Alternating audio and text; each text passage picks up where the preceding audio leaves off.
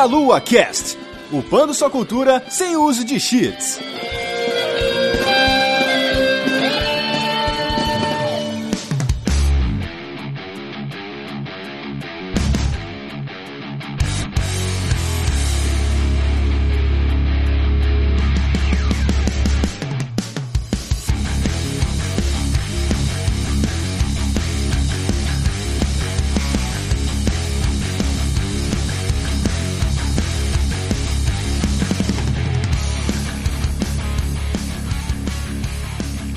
Saudações, queridos ouvintes mitológicos. Opa, pera, errei tudo aqui.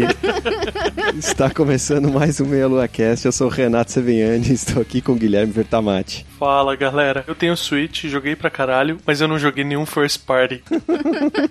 nenhum, cara, nenhum. Parabéns. Estou aqui também com o Matheus dos Santos. Na boa. Acabei de ligar meu Switch aqui. Melhor barulhinho. melhor marketing, barulhinho. Melhor, melhor. E também estamos aqui com a Vanessa Reis. Quase um sonho realizado esse Switch que eu ganhei, gente. Belíssimo, velho. É sonho. Sou nintendista, S2. Obrigada, Nintendo. é quase um sonho realizado porque falta o Pokémon, né, Van? Falta o Pokémon. Manda, manda mais. Manda mais. Muito bem, galera. Estamos aqui neste podcast meses depois do lançamento do Nintendo Switch pra gente falar um pouquinho o que, que a gente tá achando da nossa experiência com o console, né? Falar um pouquinho como foi o processo de lançamento dele, etc. Sim, essa parte parte vai ficar um pouco repetitiva para quem já escuta um monte de podcast falando sobre isso, mas faremos ainda assim como uma introdução, isso tudo só depois dos nossos recados.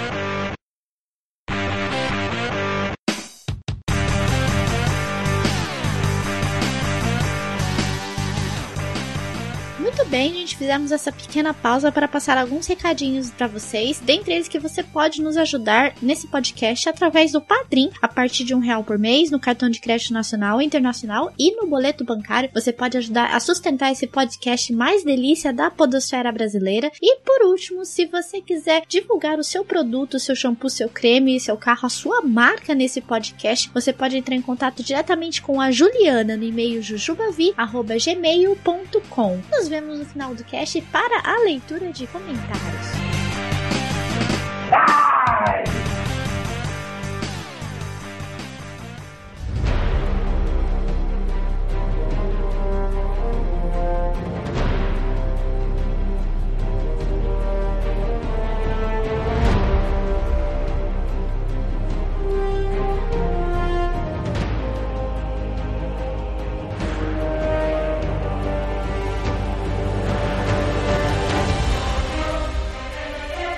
Estamos de volta aqui e vamos começar virando a página da Nintendo. Nossa, virou bem a página. Nossa. Eles devem ter pego a página do Wii U, olhado e falado, cara, que tamanho de merda a gente fez aqui. Arrancaram e jogaram fora. A gente vai tirar essa página do caderno aqui e deixa pra lá, tá ligado? Eu acho que eles pensaram assim: vamos fazer com que o Wii U nunca tenha existido. Esqueçam que ele existiu, estamos aqui com o Switch. A gente tá com saldo negativo com o público. O Wii U ele teve muitas decisões erradas, desde o marketing horrível. E a Nintendo não aprende muito com isso, né, cara? Deixar o nome do console como Wii U, sabe? Mãe, compra um Wii pra mim. Mãe vai lá e compra um Wii, primeiro Wii, porque não sabe a diferença do Wii do Wii U. Até o próprio público, quando foi anunciado na E3, não sabia o que era o Wii, que era Wii U, se era um console novo, se era tipo um. O controle. Uma extensão do console. É, PS4 Pro da vida, né? Um 3DS XL, alguma coisa assim, né? Pois é. É muito confuso. Até o próprio DS, 3DS já é uma coisa que é esquisito. Só quem entende mesmo que nota a diferença. Pra você explicar pra alguém que não acompanha videogames, né? O mercado, não, não entende mesmo. É, constantemente eu tenho que explicar pro pessoal a diferença dos portáteis da Nintendo, né? Porque você tem diferença do 2, do 3, do XL, o XL, 2DS e o New, tem que ficar explicando, porque o pessoal se confunde bastante mesmo. É, não satisfeito de lançar o 3DS, já depois de lançar o DS, com o mesmo nome praticamente, ainda lançam dois DS depois do 3DS. tá de parabéns. É muita loucura. E eles fecham com dois DS, né, cara? Quem não pensa nas coisas, tipo, tá, como assim? É 3 e voltou pro 2 agora? E olha que louco, né? O 2DS é provavelmente o último 3DS, né? É, Exato. Exato. Então a gente tem aí essa geração perdida da Nintendo com o Wii U, que apesar de ser um. Ele é um bom videogame, tem bons jogos. Quem tem o, o console consegue se divertir bastante com ele. Sim. Inclusive, se você aí é colecionador de videogames, agora você deve achar aí o Wii U por 350, 400 reais na internet aí. O meu, inclusive, se quiserem comprar, tô aceitando propostas.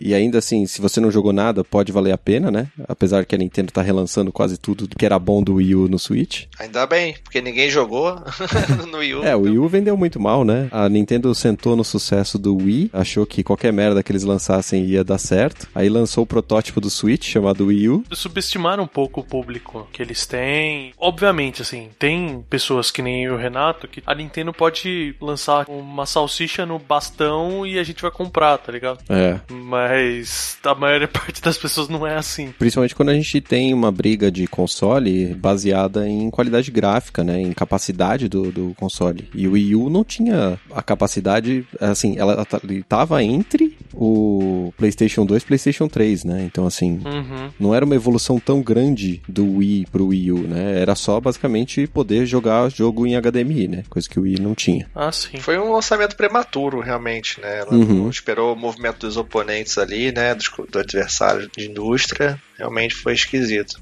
Mas esse é um movimento clássico da Nintendo, é esse, né? Ela lança entre gerações normalmente. Sim, um ano antes dos outros, né? Normal. Uhum. Ela faz o jogo dela, né? Realmente. Ela não tá jogando em função dos outros. Ela faz o jogo dela e foda-se, entendeu? É. Ela se- segue ali o caminho que ela, dela, que ela acha certo, sem olhar muito pro lado. Pode dar muito certo por causa do Wii ou pode dar muito errado, né? GameCube, Wii U, né?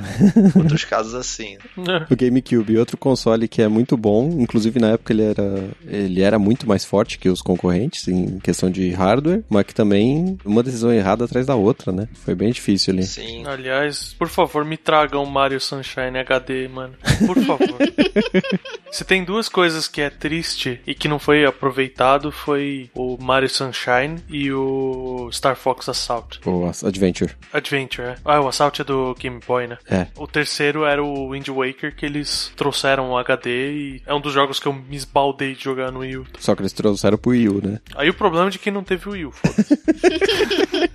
A Nintendo tem feito decisões tão erradas assim. Eu sempre gostei muito da Nintendo, assim, sempre as franquias, né, as first parties dela, sempre gostei muito, são muito uns jogos diferentes do que a gente tá acostumado realmente. Sim. Mas eu não comprava antes por questão de você tinha que pedir um videogame pro teu pai, né, e pra tua mãe tinha que ser aquele que você tinha que escolher muito bem, né? Então, fazia tempo que eu não tinha um console da Nintendo desde o Super Nintendo, assim. Eu, eu sempre tive os portáteis, só o GBA que eu não tive. Mas Nintendo DS, 3DS, Game Boy, sempre tive. E agora, só no Switch eu fui comprar um console mesmo da Nintendo, entendeu? Uhum. Então, realmente, ele teve esse apelo muito grande, talvez de. Não necessariamente de retorno às, ao que era a Nintendo, né? Mas o fã, né? Aquele cara lá, aquela criança que jogava, muita gente eu vi comprando. Não se, eh, não se empolgava com Nintendo, agora voltando a jogar Nintendo, comprando o Switch, querendo comprar um Switch, sabe? Querendo jogar os jogos novos da Nintendo, assim. Isso que eu achei legal também nessa, no lançamento do Switch. Quando o Switch foi anunciado como Switch, né, que deixou de ser o codename NX lá, Uhum. eu gravei um Player 2, vai estar aí no link, se vocês quiserem ouvir o que, que a gente achava que seria o Switch. Tinha até especulação de qual seria o hardware, porque não tinha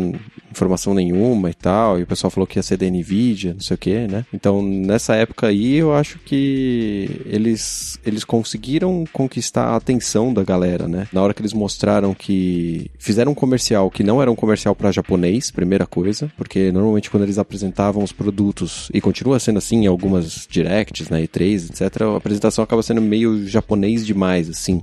Uma boa parte do público ocidental não tá muito. Não é preparada, mas não tá muito acostumada com o jeito que eles apresentam as coisas. É, não vende pra gente, né, no ocidente, esse tipo de coisa. Exato. E a propaganda era completamente ocidental. Era como se fosse uma propaganda do PlayStation, do Xbox, né? Não, não tinha nada ali que você falasse, não, isso é japonês. Uhum. E eu acho que a partir desse momento em que eles entregaram uma propaganda bem feita, diferente do Wii U, né? E explicaram: olha, é o mesmo console, você coloca nesse dock, eu tiro desse dock, você joga na rua ou você joga em casa, pronto. Aí você matou, você entendeu a proposta do videogame e conquistou as pessoas. Você diz naquele comercialzinho que eles lançaram? no- É, o primeiro, que já mostrava um view do Mario, mostrava o Skyrim. Jovens felizes, Jovens felizes indo pro churrasco na laje descolados.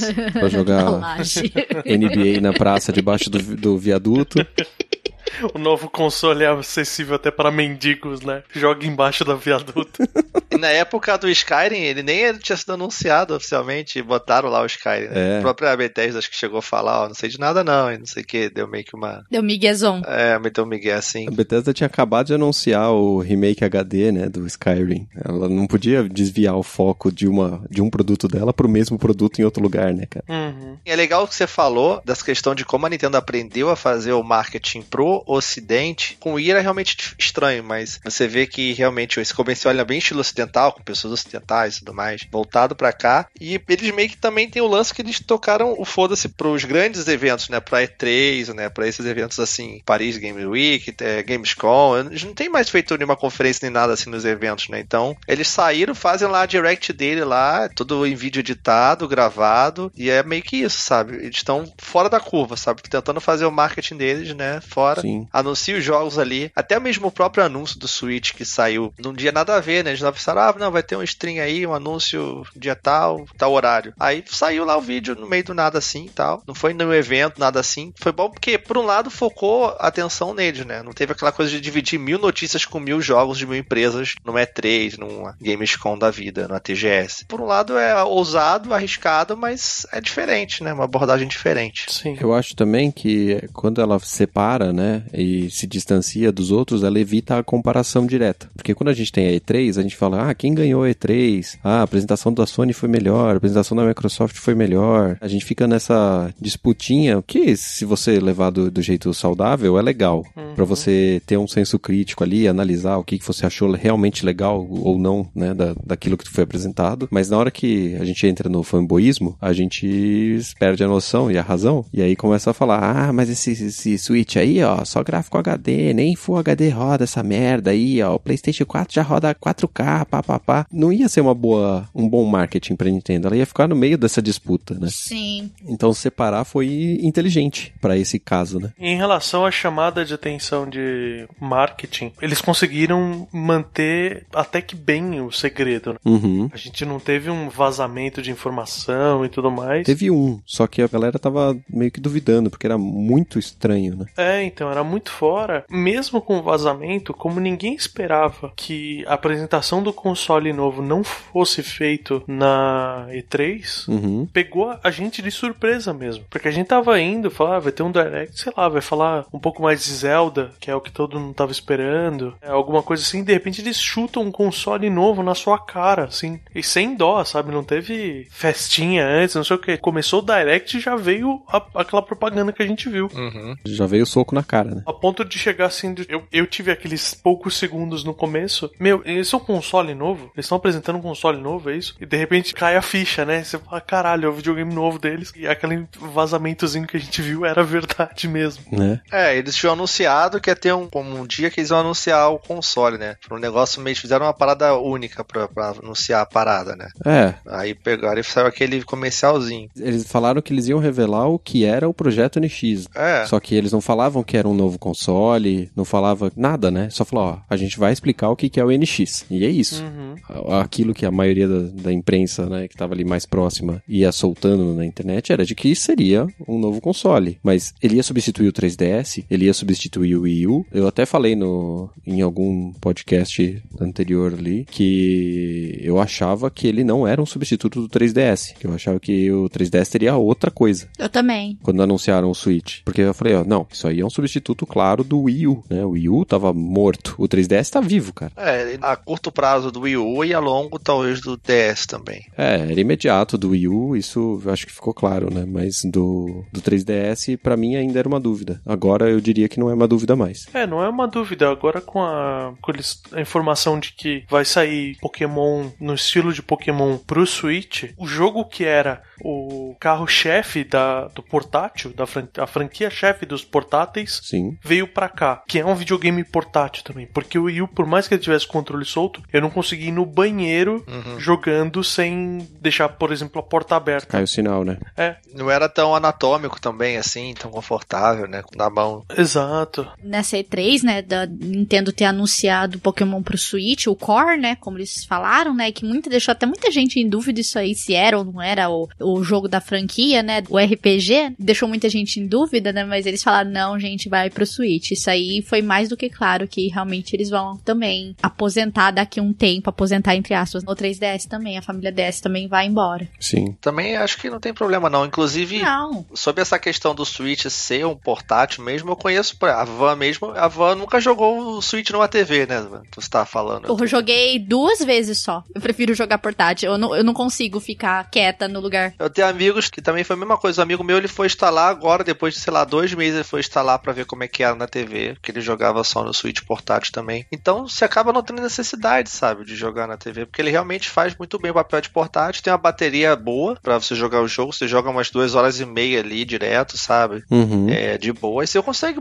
ligar na tomada e jogar com ele na tomada, assim, também, se for o caso, entendeu? Consegue, é. Tem um cabinho maior ali, resolve. Apesar do tamanho, ele também é um console leve, né? A engenharia de hardware da Nintendo tá de parabéns, assim, pra fazer um console tão fininho, com processador, tudo lá dentro daquela maneira, né? É, ao ponto que o dock que você liga na TV é realmente só um pedaço de plástico com um cabeamentozinho HDMI USB só, porque o console em si é realmente a tela, né? Aquela parte da tela ali. Até o controle mesmo você liga por fora e você realmente só encaixa naquele dock, aquele pedaço de plástico para o HDMI e a tomada para carregar. Só isso, cara. Uhum. Tanto é que o pessoal, no, você entrar na Amazon, por exemplo, você já vê várias outras versões desse dockzinho da Nintendo aí, feito por outros fabricantes, e bem menores, assim, muito mais Uhum. portáteis. Porque esse trambolinho aí, ele é levinho e tal, mas ele é um trambolinho, cara. Carregar esse treco pra, lá, pra um lado e pro outro, esse dock é um saco. É. Eu fico levando, né, entre a minha casa e a casa dos meus pais, o dock de vez em quando, quando a gente faz alguma reunião, alguma coisa, porque aí dá pra jogar na TV lá, tem o- os jogos de, de multiplayer e tal. Uhum. Fico transportando, ou até mesmo da minha sala pro escritório pra poder gravar gameplay, alguma coisa do tipo. E esse dockzinho aí, ele é meio ruinzinho de você ficar transportando, colocando. A, a parte de saída de cabo dele só sai por um lado, então se você quiser colocar pro outro lado, você tem que dar uma volta ou colocar o switch de costas. Tem umas coisas assim que não são muito, muito legais, assim, nesse dockzinho. Então tem os outros modelos de dock que os caras colocam que são muito bons, cara. São minúsculos, tipo o tamanho de um mouse, assim. É E fantástico. são lindos. Eu vi um que ele é todo transparentinho, assim, cara. É bonito pra caramba o toquezinho. E o Matheus falou aí, né, de jogar só no modo portátil. Eu, particularmente, só jogo no modo portátil, mas não porque eu não quero jogar na TV, mas porque a TV está fazendo outra coisa. Aqui em casa é a mesma coisa também. É, aqui em casa eu não uso muito TV, porque eu não vou muito na sala, eu fico mais tempo aqui. Principalmente porque eu também estudo também, então eu fico mais tempo aqui no meu ambiente do quarto. Estudava, quarto, né, Van? Agora você não estuda mais. Só joga Ah, Switch. eu tenho que só. voltar, cara. Tem prova, as provas estão voltando, tem que pegar firme aqui, né?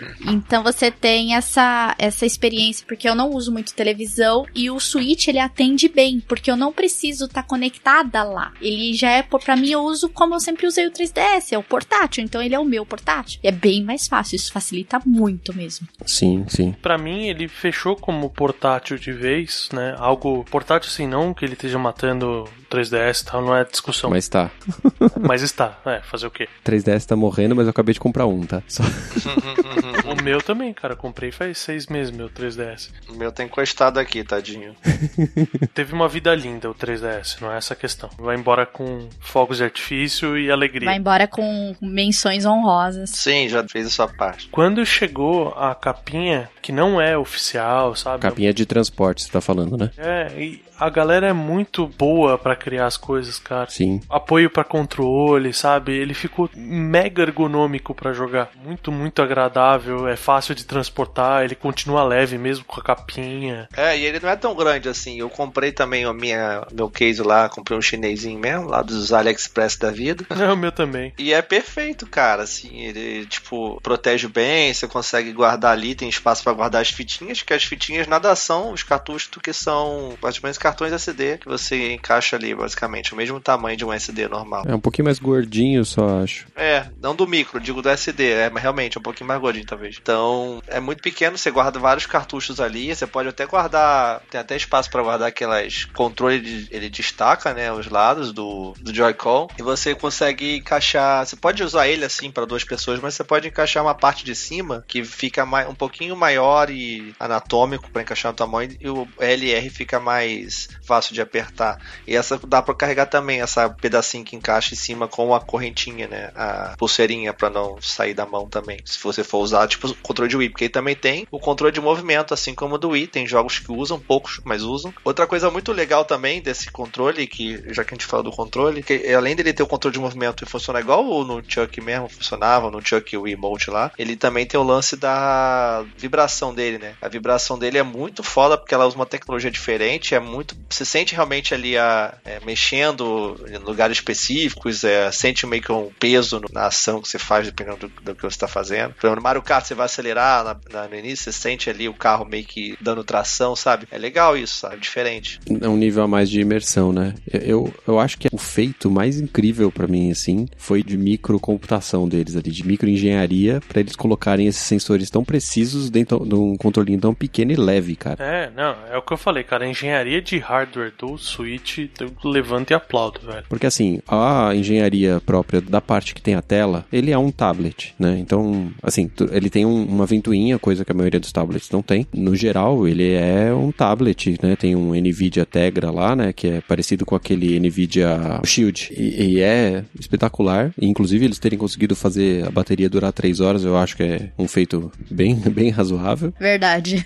Mas nada se compara ao que eles fizeram com esses controles, cara. Eles são incrivelmente impressionantes, assim. A primeira coisa que, que eu lembro da, da, gente ter comentado dos controles era, cara, mas ele parece muito pequeno. Não sei se vocês lembram disso. Eu lembro. Sim, sim. E ele é mesmo. Ele é mesmo. Cara, não me incomoda. Vou te falar que não me incomoda, não. Ele cara. me incomodou por alguns minutos, assim. Sei lá, uns 20, 30 minutos. Porque eu joguei o Zelda no Wii U e eu comprei o Switch com Zelda também. E aí eu fui jogar, né? Então, assim, eu estava acostumado a jogar Zelda no Wii U. Então eu tinha a dis distância dos controles, os manches estão em posição diferente, etc. Então, o tempo que eu demorei para me acostumar com o controle dele foi, sei lá, eu chegar até falar com o velho, sabe? Foi 10, 15 minutos, eu falei, beleza, já entendi. Só que assim, como o controle é muito pequeno, diferente de um Xbox ou PlayStation, você tem que dar aquela mexidinha no polegar para ir lá e pra cá, né? No Switch, você simplesmente você deita o, dedo, sabe? Pra ir pra um lado e pro outro. Então tem que acostumar com essa mecânica, né? É, ele é diferente, mas eu não me incomodei mesmo. O que me incomodou, como eu também não jogo muito na TV, mas eu gosto bastante de tirar os Joy-Cons e pôr ele na mesa. Vamos falar a verdade, aquela perninha que sai atrás é um tiro na cara. Ah, sim, o apoio. Puta, que perninha vagabundinha aquela, velho. Aquilo me dá raiva. Eu acho que o problema dela é que ela tá muito na beirada. Ela precisava estar tá mais pro meio. Então, se eu não põe numa mesa completamente nivelada, por exemplo, a minha câmera é grande e tal, eu poderia pôr em cima da cama. Já pus celular com o um pezinho, mas como ele fica só de um lado e é aquela perninha vagabundinha, ele cai toda hora, entendeu? Tem que apoiar num travesseiro, alguma coisa assim, se eu for deixar ali. Sim, tive o mesmo problema também. Eu tentei apoiar ele na cama para jogar deitado, não dava. Aí eu tenho que ficar colocando no criado mudo e aí, tipo, fico com o pescoço torto para conseguir jogar. Eu uso ele só em cima da mesa mesmo, porque eu tenho um medo desse negócio cair. Eu sou muito cuidadosa, inclusive com meu 3DS, vixe, eu tenho uns ciúmes muito grande, né? Então eu, ah, não, vou colocar em cima da cama, acho que ele vai cair, eu vou deixar em cima da mesa. Então eu nunca testei em cima da cama, assim, tipo, a experiência. Quando eu vou deitar, eu coloco ele normal, com os, os Joy-Cons dele e eu deito e jogo. Não jamais coloco ele de lado, na cama, apoiado, nada. Ele fica geralmente com os Joy-Cons encaixadinhos nele, porque eu morro de medo de cair. Eu nunca testei isso aí, só testei em cima da mesa mesmo, com o apoiozinho. Então não tive esse problema dele cair. Assim. Eu acho que o apoiozinho, ele está ali por uma posição específica do slot SD, porque você pode colocar um micro SD e você tem que abrir essa tampinha que é o pezinho e colocar o SD ali. É, ele é o protetor, né? É, ele é a tampa. Só que assim, como a, provavelmente embaixo deve estar a bateria, acho que eu nunca vi um aberto, né? Não entrei no iFixit da vida para ver, mas a bateria deve estar embaixo porque a ventoinha está em cima, então o processador deve estar em cima. Ou talvez a bateria esteja na esquerda e o processador na direita, sabe? Alguma coisa assim. Então não tinha como eles colocarem essa perninha mais pro meio. Não, e só agora eu entendi o que é a perninha que vocês estão falando. É que você puxa para deixar ele em pé, né? Isso, isso, isso. Ah, tá. É o stand, né? Não sei qual é o nome. Isso aí eu só usei para quando, em poucos casos, quando eu ia jogar com algum amigo no modo portátil. Às vezes eu tinha levado o Switch assim pra rua, sei lá, na casa do meu amigo. Ah, vou jogar Mario Kart aqui. Aí eu pegava, botava na mesa, sei lá, de, de jantar. Aí cada um ficava com um Joy-Con e jogava, assim, só assim, tipo, pertinho, porque a tela é muito pequenininha. Pra você jogar em dois, realmente tem que ficar bem coladinho na tela, assim, sabe? É, acho que é mais para isso, mas eu jogar sozinho com ele assim, nunca joguei. Eu sempre jogo no modo portátil. Eu tô esperando um adaptador igual aquele adaptador que tinha pro GBA que, e pro Game Boy, que colocava uma lupa na frente da tela. Nossa, aquilo era muito ruim, cara. Tá maluco. Nossa, que coisa de velho, velho. Eu tô esperando uma dessa aí, velho, porque deve ser a única coisa que vai fazer você jogar com dois Joy-Con e duas pessoas na telinha dele e achar que tá confortável, velho. Cara, eu vou ter que concordar com o Matheus, cara. Eu joguei Overblade inteirinho com meu cunhado, com ele em cima da mesa e cada um com Joy-Con, cara. A gente tava na casa da minha sogra, jogamos ali mesmo. É, ele é feito pra isso, né? É, ele é feito pra isso. Só que a única coisa que eu gostaria que tivesse uma regulagem do da inclinação dele, sabe? Porque ele fica com uma inclinação mais retinha, então teoricamente a mesa precisaria ser um pouquinho mais alta pra ficar efetivamente confortável. É um quebra-galho, né? É um quebra-galho. Tipo, Você vai jogar com mais gente, o ideal é jogar na TV mesmo, mas ele funcionou. Aquele negócio de tipo, oh, vamos jogar, vamos, eu tô com o Switch aqui, tipo, tira, põe e começa a jogar, que a gente viu que foi propagandeado e tal, funcionou super bem, né? Ele foi eficaz naquilo. Se não tiver a lupa, a gente espera uma versão XL, né? Próxima vez aí, daqui a um ano e meio vai ter Switch XL. O cara andando com uma TV de 22 polegadas na mão, né, cara? Com um monitorzinho. Ah, o iPad, o iPad Pro não tem 12 polegadas aí, ó. Tá bom, cara, 12 polegadas. não saindo o Switch Us, sei lá. alguma coisa. Switch Us, cara. Que horror. Mas assim, o controlezinho dele, é, eu também achava que ia ser muito pequeno e realmente, tanto que eu falava, cara, quando eu comprar esse negócio, eu vou comprar com o controle Pro. É. Porque é acho que vai ser impossível jogar naquele modo cachorrinho, né? Que o pessoal diz que é aquele. Por, por garantia, eu comprei. Eu ia comprar, só que assim, como eu peguei o console próximo do lançamento, assim, acho que daqui eu fui o primeiro a pegar, né? É porque eu tava bem afim de jogar Zelda e eu não tinha Wii U, eu queria jogar Zelda, sabe? Todo mundo falando de Zelda, eu queria jogar Zelda. Peguei ele logo para o lançamento, né? Peguei acho que em julho, o, jogo, o console só em março. Então eu tive que pegar um preço mais alto, então eu falei, ah, vou ter que abrir mão do controle, não tem jeito, não tive como trazer de fora.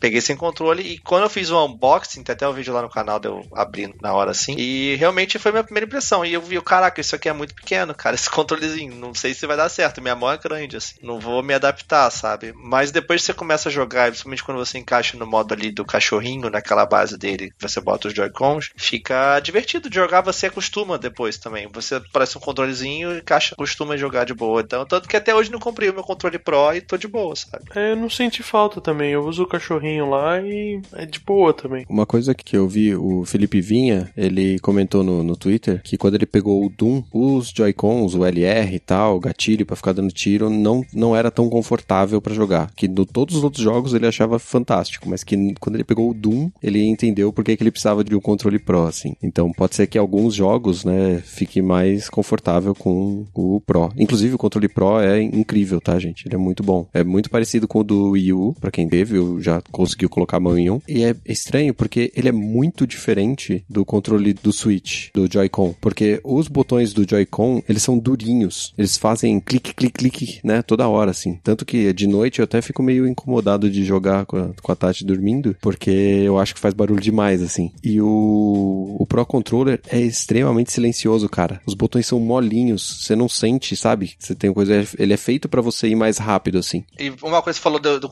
botão ser meio durinho, realmente f- tem esse barulhinho que faz. Que eu achei estranho também é a questão do. Se você tiver jogando um jogo, ele tem o analógico e tem o D-pad embaixo, né? No lado esquerdo. Ele, o, D, o D-pad dele não é tão bom assim, não é tão agradável de jogar, porque. Principalmente se você jogar um jogo de plataforma, um jogo 2D assim, eu gosto de jogar no D-pad por lembrar os videogames antigos. Então, ele não é tão bom porque como ele você bota ele de lado, ele tem que virar um controle tipo de Super Nintendo ali, entre aspas, né? Uhum, sim. você poder ter os botões, ele acaba virando como se fosse o XYAB, né? As setinhas do D-pad. Então ele tem que ter um, um formato de botão de- de- do lado direito, você tá acostumado a apertar. Não funciona muito bem como o, o direcional que tá acostumado de pad, assim. É um pouco estranho jogar. É, isso é verdade mesmo. Eu acho que dar um Hadouken nele deve ser meio esquisito, né, cara? Eu não sei, eu não joguei ainda Street Fighter, por exemplo, no, no D-pad, né? É, mas, sei lá, eu, acho que a distância deles é um pouquinho estranha, porque assim, o problema não é os botões estarem separados, né? Entre é, é cada um ser um botão, diferente do, de alguns analógicos, é a cruzinha, né? Então parece um botão só. Inclusive porque o controle do primeiro PlayStation era assim, né? Os, os- o D-pad deles são os quatro botões separados, só que como eles eram muito próximos, você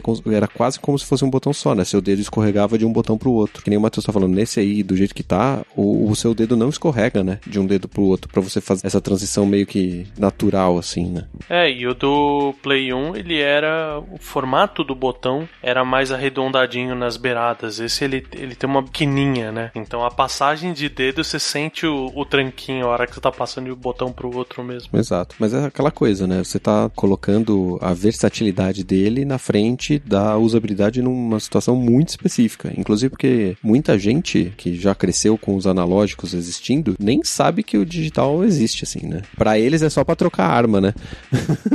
o lance do Street Fighter, realmente, jogo de luta é uma coisa que eu tinha já esse problema no 360, porque eu não gosto do controle do 360 por causa do pé. Eu gosto do 360, mas esse controle dele pra jogos de luta eu acho ruim, sabe? Por causa do pad, que eu acho ruim. É, tanto que a Microsoft, quando lançou, depois de alguns anos do Xbox 360, ela lançou aquele controle Elite, né? Que mudava o digital, porque a galera realmente não gostava dele para jogo de luta, né? Porque ele era um, um, disco só, né? E eu senti muito isso jogando no jogando Sonic Mania no Switch, porque como ele é um jogo mais retrô, que a gente estava acostumado a jogar com as setinhas do D-pad clássico, então eu senti um pouco isso. Mas jogando no, no próprio analógico, depois eu acostumei. Mas eu joguei na, na própria botãozinha e acostumei. Caraca, olha só, cara. Eu, eu, tá, eu, tô aqui no Twitter aqui, acabei de ver o cara vendendo uma. anunciando uma, um negócio de setinha, uma capinha de setinha de digital pro, pro Joy-Con. Cara, muita coincidência, cara. Vou mandar o um link pra vocês, cara, que bizarro. O seu, o seu coisa tá te escutando aí, velho. Ele tá te espionando. Então já fizeram uh, acessórios, cara. Mas caralho, que coincidência do caralho. Mas o, isso que você falou, já que a gente tá falando do questão do controle, é, jogando Skyrim, eu joguei no controle do Xbox One, né? Porque eu, eu prefiro que jogar com mouse e teclado o Skyrim, então plugava no computador e jogava. E realmente ele é bem aquém no Switch, né? A, a questão dos gatilhos em cima, a sensibilidade deles é, é meio esquisita. para apertar e tudo mais, ele, ele funciona de um jeito um pouquinho mais esquisito. Então eu entendo esse, essa pessoa que você falou que jogou no o Doom e achou estranho, corroboro com ela, melhora quando você coloca no cachorrinho do que quando ele tá nas laterais, porque a sua mão fica um pouquinho mais junta e seus dedos ficam um pouco mais para cima. Mas mesmo assim, deu para sentir. Não é nada que comprometa. Igual aconteceu com você com Zelda, em poucos minutos eu acostumei e tava jogando numa boa. Mas aquela primeira pegada, aquela primeira impressão, fica bem isso assim, do tipo, a gente tá acostumado com um controle mais confortável com os dedos nos gatilhos em cima. É, então, esse era o ponto, né? Que você tem que fazer a troca e tal, do, é muito rápido, pelos botões serem mais durinhos, isso fica um pouco dificultado, né? Mas já é uma melhora, porque os botões do Wii U eu achava uma bosta, né? O controle do Wii U pra jogar jogo de tiro e tudo mais eu achava horroroso, cara. Eu nunca joguei jogo de tiro no Wii U, então. Ah, no jogo de tiro eu tô tendo experiência com Resident Evil Revelations 2 agora, né? Tô tendo experiência de tiro, né? E é. Mas ele é, é terceira pessoa ainda, né? É, ele é terceira pessoa, mesmo assim, a parte de troca de armas, como fica no, nas setinhas, né? Vamos dizer assim, às vezes atrapalha um pouco. Eu não testei ainda o Revelations 2 jogando no cachorrinho. Eu não testei ainda. Eu preciso testar. Porque eu tenho jogado só no na tela mesmo, normal, no portátil. Uhum. Mas eu tô tendo dificuldade exatamente por conta da distância, entendeu? Que às vezes eu, às vezes para trocar de arma eu tenho dificuldade com a minha mão esquerda. Minha mão esquerda ela tem tipo muito menos habilidade que minha mão direita. Então eu tenho muita dificuldade de mexer às vezes algumas coisas com a esquerda, né? Então eu tô tendo um pouquinho de dificuldade jogando nessa forma. Eu até vou tentar jogar no cachorrinho para ver como é que como é que muda a experiência, né, do jogo do, do Resident Evil. Mas por enquanto tá bem legal a questão de jogar esse tipo de jogo no Switch, tá bem legal. É só eu que sou meio noob mesmo no tiro, não sou muito boa, né? Então, depois eu vou, eu vou testar no cachorrinho também. Mas tudo é costume, né? É, então. Sim, claro. Uma outra coisa que era curiosa de, desse, da, da, posição do. A gente tá falando do, do analógico e digital aí, né? A, a, posição do. Como ele tem que ser versátil, o analógico do lado direito está exatamente embaixo dos botões, né? Dos, do XYAB lá. E no Wii U era o contrário, ele ficava em cima, né? Um pouquinho mais pro lado, mas em cima. E eu acho que essa dinâmica dele estar exatamente embaixo é um pouco desconfortável para você ficar mudando a câmera. Você também acostuma, mas eu acho ela um pouquinho ruim, né? De você ter que deslocar o seu dedo exatamente para baixo para você poder me mexer a câmera. E, e, eu achava legal no Wii U, quando você tava voando, por exemplo, no paraglider do Zelda, do, com Link lá, e você. Eu conseguia usar o, o indicador para mexer na câmera, porque eu ficava com o indicador em cima do, do coisa. E eu não consigo fazer essa dinâmica no Switch. E, e também não consigo fazer no, no, no 360 nem no PlayStation, obviamente. Mas eu achava legal a, a posição do Wii U exatamente por isso. Mo- Infelizmente perdeu, né, por conta desse, dessa versatilidade aí. Mas eu achava. é- foi uma, uma das primeiras coisas que eu tive que me reacostumar, assim, como que eu mexia na câmera com, com o Zelda. Eu ia falar assim, que tirando esses jogos que dependem mais da câmera, o videogame funciona super bem, né? Os botões param de atrapalhar nesse aspecto, mesmo quando você pega, por exemplo, o jogo do Lego que eu tava jogando, que é o Marvel Universe 2. Ele tem a questão da câmera, você pode até movimentar, principalmente quando você tá no mapa principal, mas é, é aquela questão assim, normalmente os jogos que não são tão rápidos, você não precisa estar andando e virando a câmera ao mesmo tempo, vamos dizer assim, né? Você pode fazer as coisas mais pausadamente. Aí nesse aspecto, eu achei mais confortável ele tá abaixo, porque meu polegar ele só desce, tipo, ele manuseia em cima ou ele desce embaixo. Era melhor do que antes que ele tava no meio e tinha que ir lá pra cima. Entendi. Uhum, faz sentido. Faz Porque eu sentido. nu- nunca experimentei essa técnica maluca de usar o indicador pra virar a câmera. Mas pode ser que funcionasse bem se eu tiver testado ela antes. Muito bem.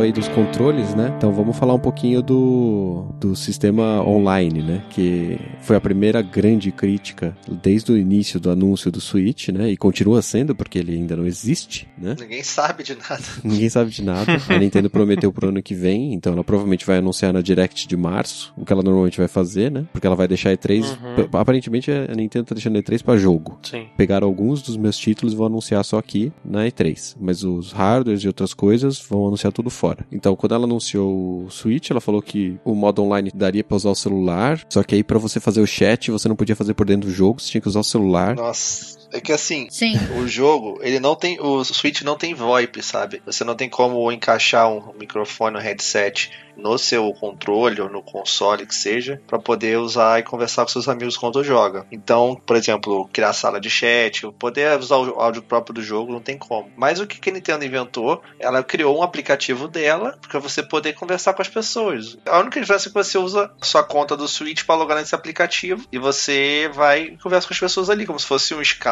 um Discord qualquer, né? Sim. Só que, tipo, o que, que eu ganho com isso tendo que baixar um aplicativo da Nintendo se eu posso usar um Skype ou um Discord, já que eu tenho que usar um recurso externo, né? Pra poder usar pra conversar com a pessoa, né? Acho que eles Uhum. realmente esqueceram disso e depois pensaram, putz, e agora? A gente não tem VoIP. Ah, mas agora já tá na loja, não tem mais como fazer. Ah, não, então bota aí um aplicativo aí e te resolve. Foi meio esquisito. Mas a entrada de headset não aceita microfone? Não, não aceita, não. É só o som É mesmo. só o som. É. Que bizarro. É bizarro, Porque né?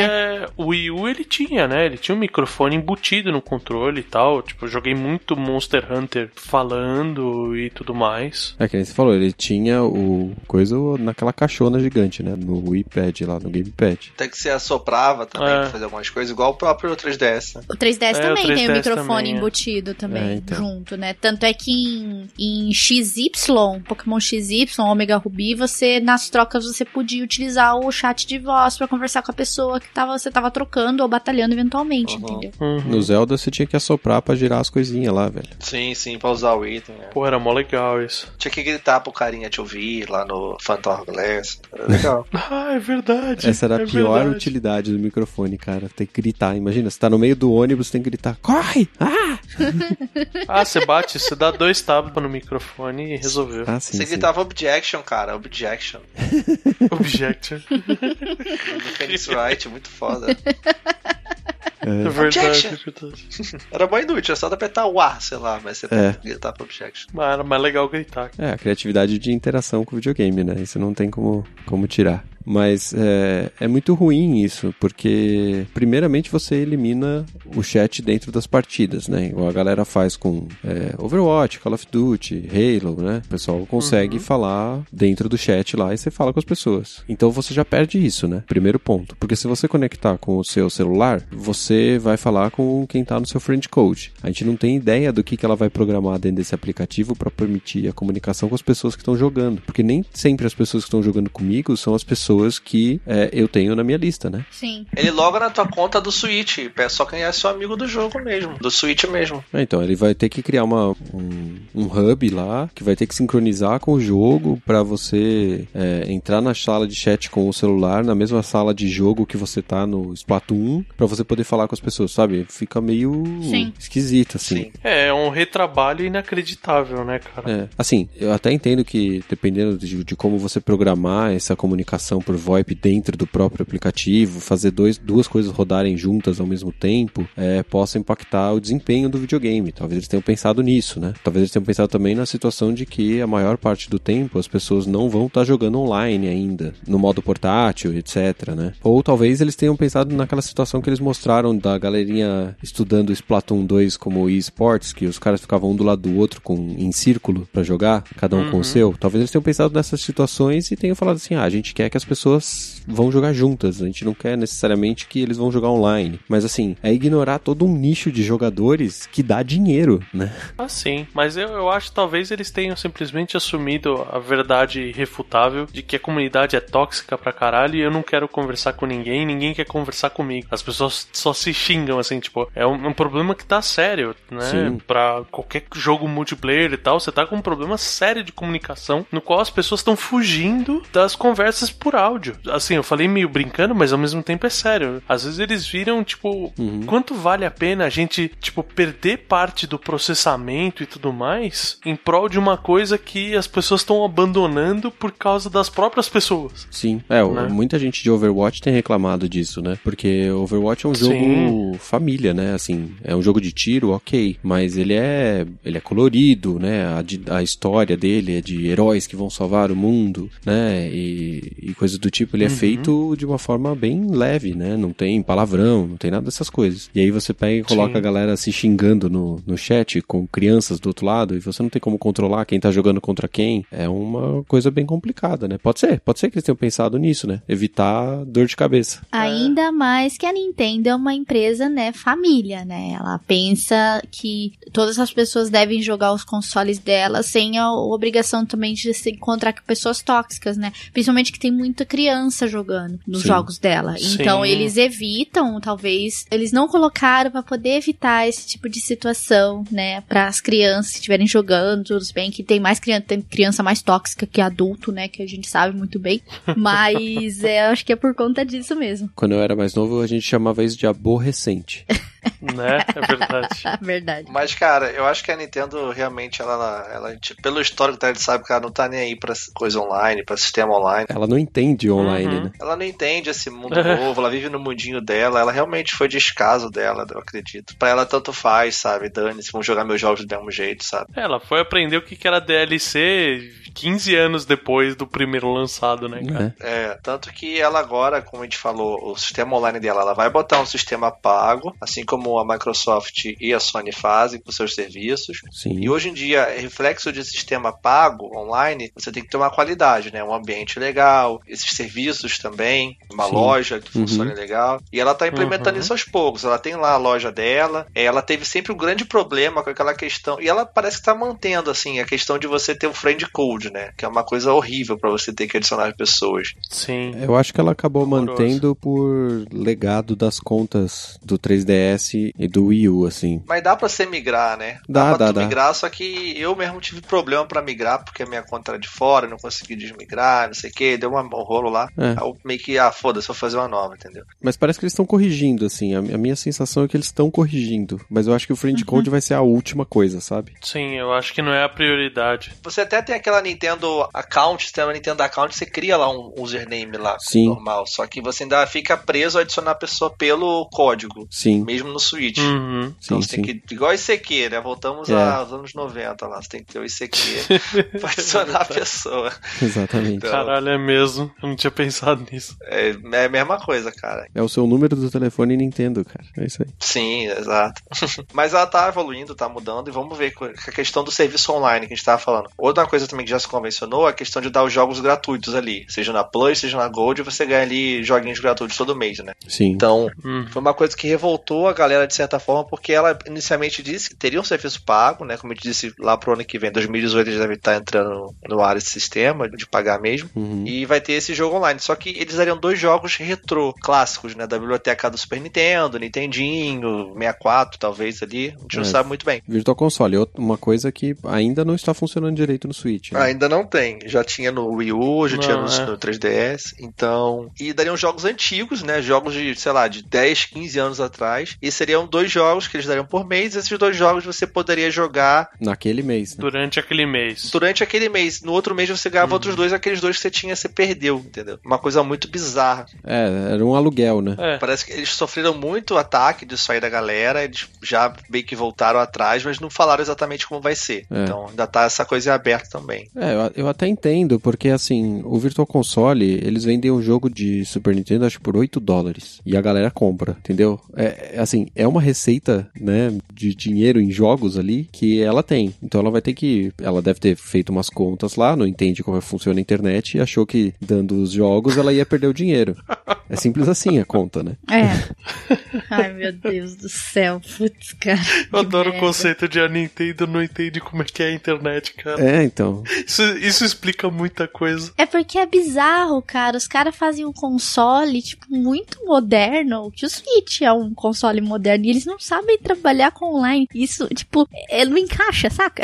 tipo, não entra na minha cabeça. Não, mas o, o Wii U, ele tinha um problema sério de servidor, de streaming. Você não conseguia ver trailer, cara. Você tentava ver o trailer dos jogos na lojinha, a não ser que você tivesse internet de 50 megas, você não conseguia ver a porra do trailer, cara. É. Mas mesmo quando tinha, era ruim, cara.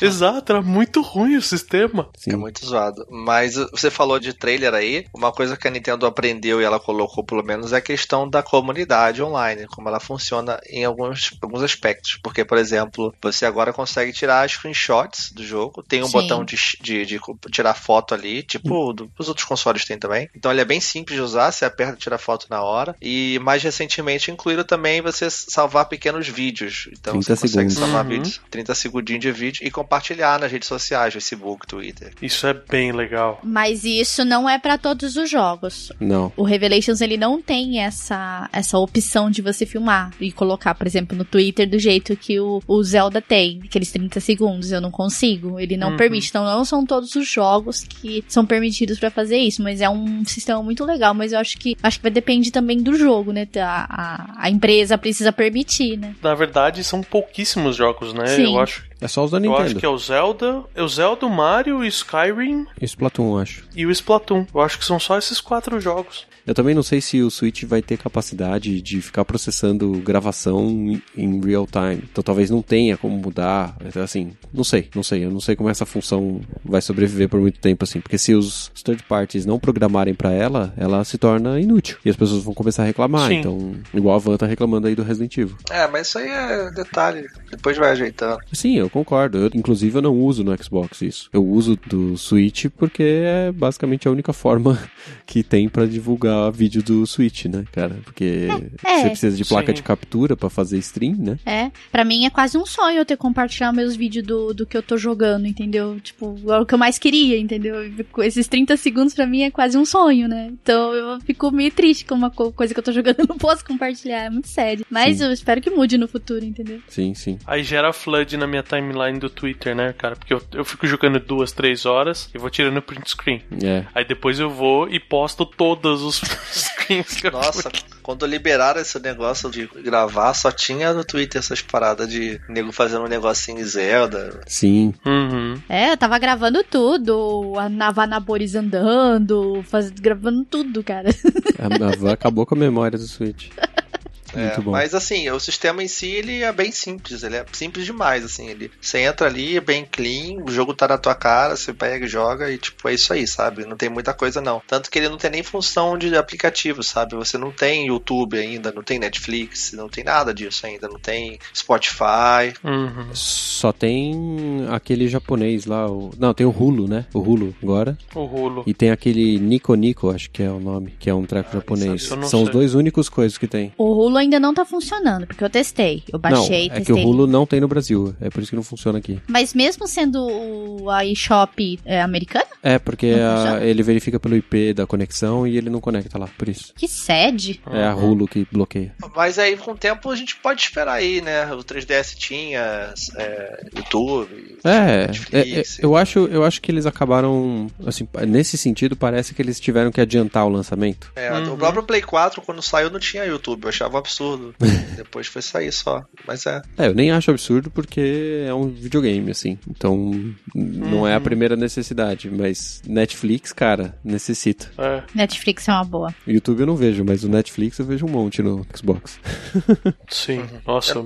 Eu não tenho Smart. 60, TV. 70% do, do uso do meu Xbox é Netflix, cara. Né? Eu uso muito o YouTube, então seria para mim seria bom também ter o YouTube junto, né? Mas o Netflix é importante também, os dois, na verdade, pra mim seriam ótimos. Eu até tenho Smart TV, mas ela precisa de um adaptador Wi-Fi pra poder conectar, né? E não serve pra nada a Smart TV. Uhum. Chatice do cacete.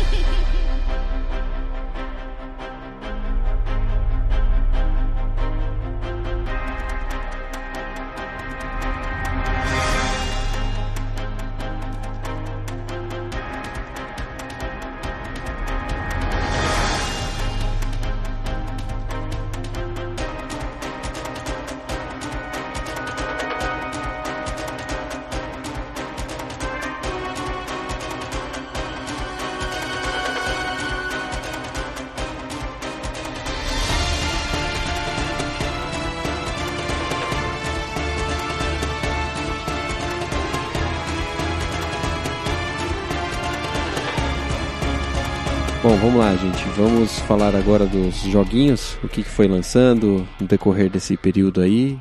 A Nintendo, quando anunciou, anunciou que as nossas third parties todas, esses monte de amigo nosso agora que nunca olharam pra nossa cara no Wii U, são tudo brother agora. Vão fazer joguinho pra gente, vocês vão ter jogo até doer os dedos, criar calo.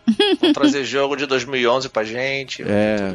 Vou jogar Skyrim, cara. Você vai poder jogar Skyrim pela sexta vez seguida, sem mods, mas com a espada do Link. Pô, mó legal, deu mó trampo pegar a espadurinha.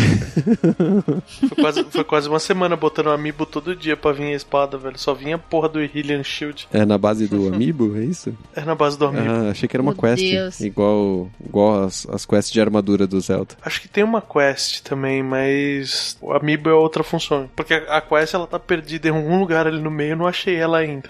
Entendi. Logo no começo do Switch, né? A gente teve o lançamento dele no mesmo dia que lançou o Zelda Breath of the Wild. Então, Uhum. console seller de cara. O Switch vendeu 2 milhões e 700 mil consoles, mil unidades. E foi engraçado nessa época que quando anunciaram os números de venda do primeiro mês, o Zelda vendeu 20 mil cópias a mais do que venderam unidades de console. Sim. Não faz sentido isso.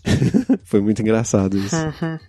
Porque a galera não conseguia comprar o Switch, mas comprava o Zelda, já garantia pra quando conseguisse comprar o Switch já tá jogando, né? É muito bizarro quando surgiu esses dados, cara. Eu olhei assim e falei, tá ao contrário essa porra de dados, Né? sabe, do site. Acho que isso foi noticiado, acho que né, tinha visto na no GameSpot ou na IGN, eu não lembro. Mas eu falei, esses caras erraram na hora de fazer o post, cara, não é possível.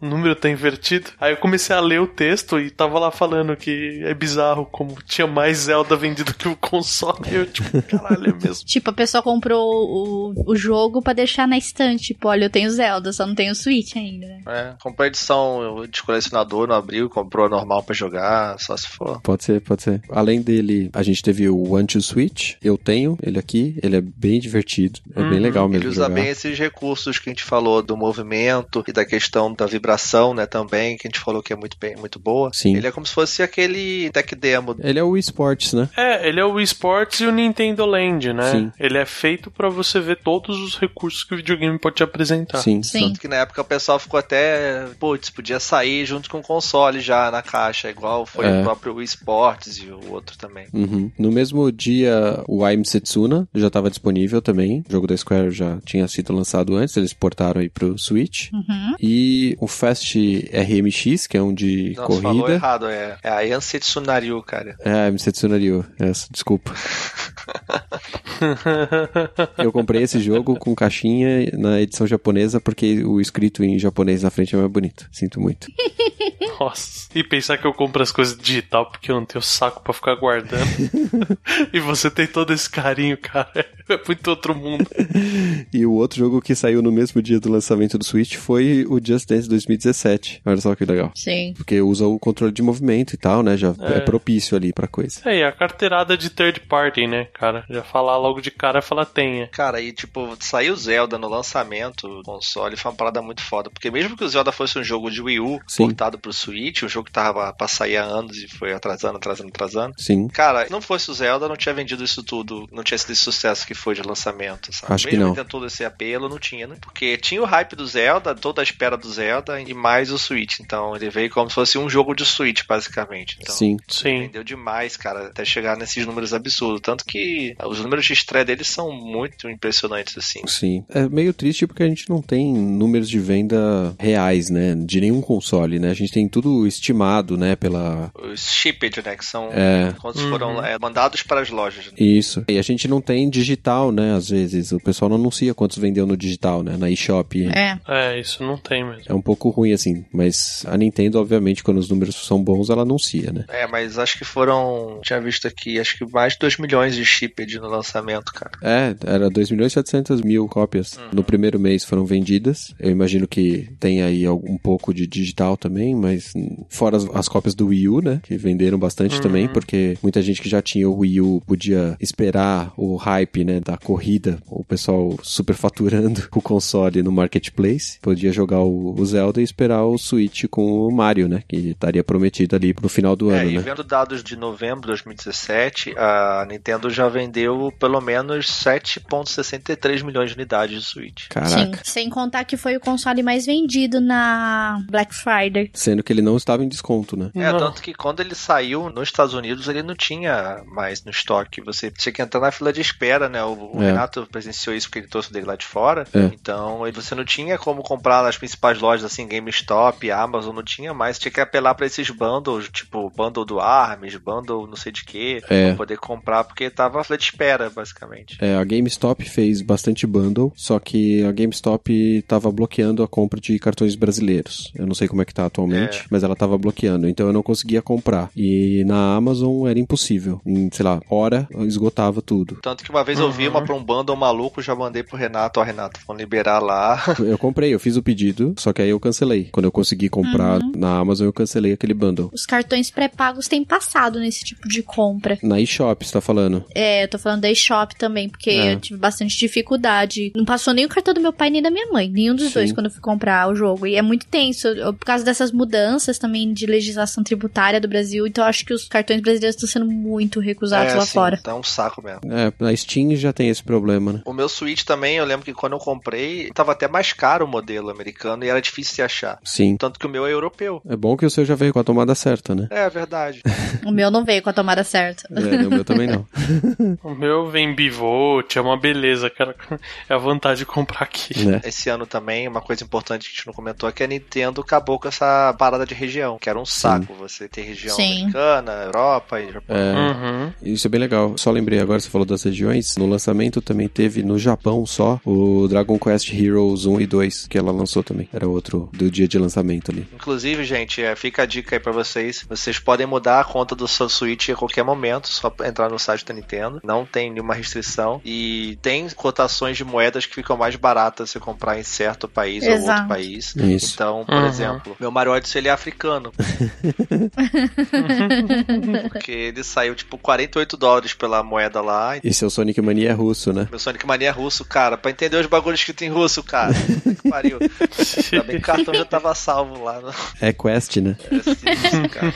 Mas vale tudo pra economizar, né? Brasileiro. Não, e alguns economiza bastante, tipo metade do preço, assim. Sim, é absurdo. Sim. Os digitais que eu comprei até agora, eu comprei na americana mesmo, mas é bom lembrar que você não pode ter crédito salvo na conta, senão você perde na hora que você troca de país, ou ele nem deixa Uhum. mudar, não lembro qual é a regra. Não, ele deixa, mas ele zera a sua conta. Mas o interessante também é que assim, você pode criar várias contas também, você não precisa ficar mudando. Sim. É, foi o que eu fiz. O único problema é que se você vai querer jogar com as outras pessoas, vai precisar de outros friend codes, acho. Não, porque depois que você fez a compra na outra conta, você pode jogar com a sua conta normal. É. Ah, entendi. É. Eu fiz uma conta japonesa pra pegar a demo do Monster Hunter. Sim, isso é uma outra coisa, né? Tem demo que só sai em em lojas específicas. A do Sonic Force Isso. também foi assim. Mas essa ninguém queria jogar, essa aí ninguém, ninguém merece. É 60 segundos de demo.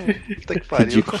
Então, mas eu peguei a demo com a minha conta japonesa e hoje em dia eu vou jogar eu abro direto com a minha conta americana. Ah, legal, não sabia disso não. Como ele é livre de região, você não tem esse problema. Sim. Mas ele é livre de região, mas ele ainda é associado ao videogame, né? É bom deixar isso. É, exato, ele é associado ao videogame. Você pode trocar sua conta de videogame, mas você tem que apagar ela do videogame antigo. Uhum. Eles, sim. eles até lançaram no update 4.0 uma forma de você transferir sua conta de um para outro, sem ter muita dor de cabeça, assim. Mas a sua conta, ela só existe dentro de um videogame. Não quer dizer que se você perder esse videogame, você vai ficar sem sua conta. Só que você vai ter que entrar lá na My Nintendo, desabilitar ela naquele console e habilitar no próximo console, sabe? Já é melhor que o Wii U e o 3DS que fica preso no console quando você compra jogo. É, tanto é que quando eu tive problema pra comprar o jogo, porque eu comprei o, o Pokémon que lançou digital, né? Eu não, que não tive paciência pra esperar. Além de que eu comprei digital, sai mais barato, que chegou aqui quase custando o preço do rim, né? Sim. E eu tive que fazer maior rolê pra conseguir mudar minha região 3DS, porque a minha região era da eShop brasileira. Eu tive que apagar minha conta da Nintendo, criar uma nova. Tudo bem, não perdi nada, porque eu não tinha nada também de qualquer forma. De jogos digitais, assim. Mas eu tive que apagar aquela conta, criar uma nova pra poder mudar a região e aí sim conseguir fazer a compra. E isso é um trampo razoável, né? Não dá pra ficar fazendo isso toda hora, né? É, no Wii U eu tive que fazer isso também. Quando eu comprei o Wii U, eu criei uma conta brasileira, porque no meu Wii eu não tinha conta de nada, eu queria que se danasse. aí eu criei brasileira, aí eu descobri que a loja brasileira não tinha porra nenhuma. Aí eu fiquei muito É, não puto. tem nada. Sim. A Todo minha era mundo ficou- canadense, cara. era- e no- na época do DS, porque era mais barato comprar jogo lá. Sim. com É. Os impostos e tal. Mas depois que o o governo canadense aumentou os valores dos jogos, os jogos passavam de custar de 60 pra 80 dólares. Sim. Mas baixou de novo, viu? Só se foi agora. Porque tanto é que o dia que eu conversei com o Renato, que eu tava perguntando pra ele no dia que eu precisava fazer a compra, eu falei, "Ca- Renato, me ajuda, como é que funciona os cálculos aqui? Eu sou o Renato que me ajudou. E tava bem mais barato que americano, inclusive. O Pokémon, né? É. É, pode ter sido, mas jogo normal AAA tava 80 ultimamente. Aí é foda, não dá. Vixi. É que mudou a cotação do Uhum. dólar canadense também, aí ele deu uma mexida. Mas de qualquer forma, não é esse o assunto. Vamos falar dos jogos do Switch. A gente desviou. So não, é sorry. importante, importante, pra mostrar que a experiência tá um pouco diferente, né? Com as contas Sim. da Nintendo. Bom, aí, é, logo depois, uma porrada de indie. Sim, tem indie pra A caralho. maioria deles que já tinha E tem sido vários lançado. indies exclusivos, né? Tem alguns, Tem é. vários indies, não exclusivos, mas aquele Play First on Switch. Saiu no Switch, sei lá, daqui a seis meses, aí que vai sair na Steam, vai sair no Xbox. É, inclusive tem o Rocket Fist, né? Que é brasileiro, do Daniel Uhum. e do Thiago. Sim. E aí saiu Has Been Heroes, Binding Isaac, Blaster Master Zero, Snake Pass. Snake Pass, Kamiko. Saiu da fazendinha lá, que é o. Como é que é o nome dele? Stardew Valley. Stardew Valley, que eu tô sonhando pra ter esse jogo, que eu quero muito. É, eu peguei, mas joguei um pouco, depois eu. É, petição, né? É. Mas é um jogo É. bom. Mas eu quero jogar porque eu não joguei, né? Aham. Sim. Aí, como third party grande, né, saiu o Led- Lego City Undercover, que, querendo ou não, é um jogo grande, né, uma franquia que vende bastante. Uhum. Saiu uma franquia que vende bastante no Japão e não tanto aqui no Ocidente, né, que é o Desgaia 5. Sim. Legal. Eu joguei a demo e eu achei um porre, mas tudo bem. Eu achei chato pra caralho também. O início é muito chato, cara, e a dublagem Qual é jogo? irritante. Desgaia 5. Desgaia. A Desgaia é Tactics, né? O colega meu ele comprou, ele gosta muito, a galera galera curte. Eu e o Renato, a gente gosta de Tactics, mas é muito chato. o início cara, dele é assim muito chato lento e a menina falando aí irritante pra Ele cacete. é bem animizão, É. É um shonen louco lá. Não rolou, não rolou. E aí, finalmente, em junho, né, saiu o ARMS, o segundo jogo da Nintendo, né, pra Switch. Né? Puyo Puyo, cara, melhor jogo do Puyo Puyo Tetris. Puyo Tetris. Puyo. Tetris, caralho, muito bom. o que eu mais joguei foi de multiplayer, cara. O dia que tiver na Vou promoção, te falar eu que eu joguei muito a demo dele, cara. Eu- Eu tenho só a demo, a demo dá pra jogar de boa, mas tipo, eu fui no Rio, meu amigo tem, o, tipo, quatro controle pros e tipo, ir pro Switch lá de ficar jogando o dia todo aquela porra lá. Caraca. Eu, eu gosto bastante desses jogos Tetris, né? Eu só não peguei porque eu peguei uma cacetada de outras coisas, velho. Eu peguei o, Né? o Rocket Fist, eu peguei o Shovel Knight, que eu não tinha jogado ainda. Peguei pro Switch. É. Comprei o console basicamente na época do Sonic Mania, né? Então peguei o Sonic Mania. É, porque a gente falou, tem muita coisa que relança pra ele e tipo, o próprio Estado Velho, assim. Sim. Eu tinha o jogo no Steam e comprei no Switch pra poder jogar no Switch, sabe? Porque eu acho que ele combina com o Switch. A sabe? portabilidade Jogar um dele, pouquinho- né? Jogar um pouquinho aqui, ali e tal, entendeu? Sim. É bem legal essa questão. Aí, né, agora que a gente já tá um pouco mais pra frente, saiu um monte de jogo de Lego. Lego Worlds, Lego Ninjago. Uhum. Saiu Dragon Ball Xenoverse 2, que é um jogo grande, né? Que vendeu bastante no Xbox e no Playstation. Mario Kart 8 Deluxe também, importante lembrar dele. Vendeu pra caralho, um jogo relançado vendeu pra caralho. Nossa, é isso. É Remaster. Caraca, como vendeu esse mano? É porque muita gente não tinha o Wii U, É, né? na verdade ele é um Complete Edition, né? Ele nem é remaster,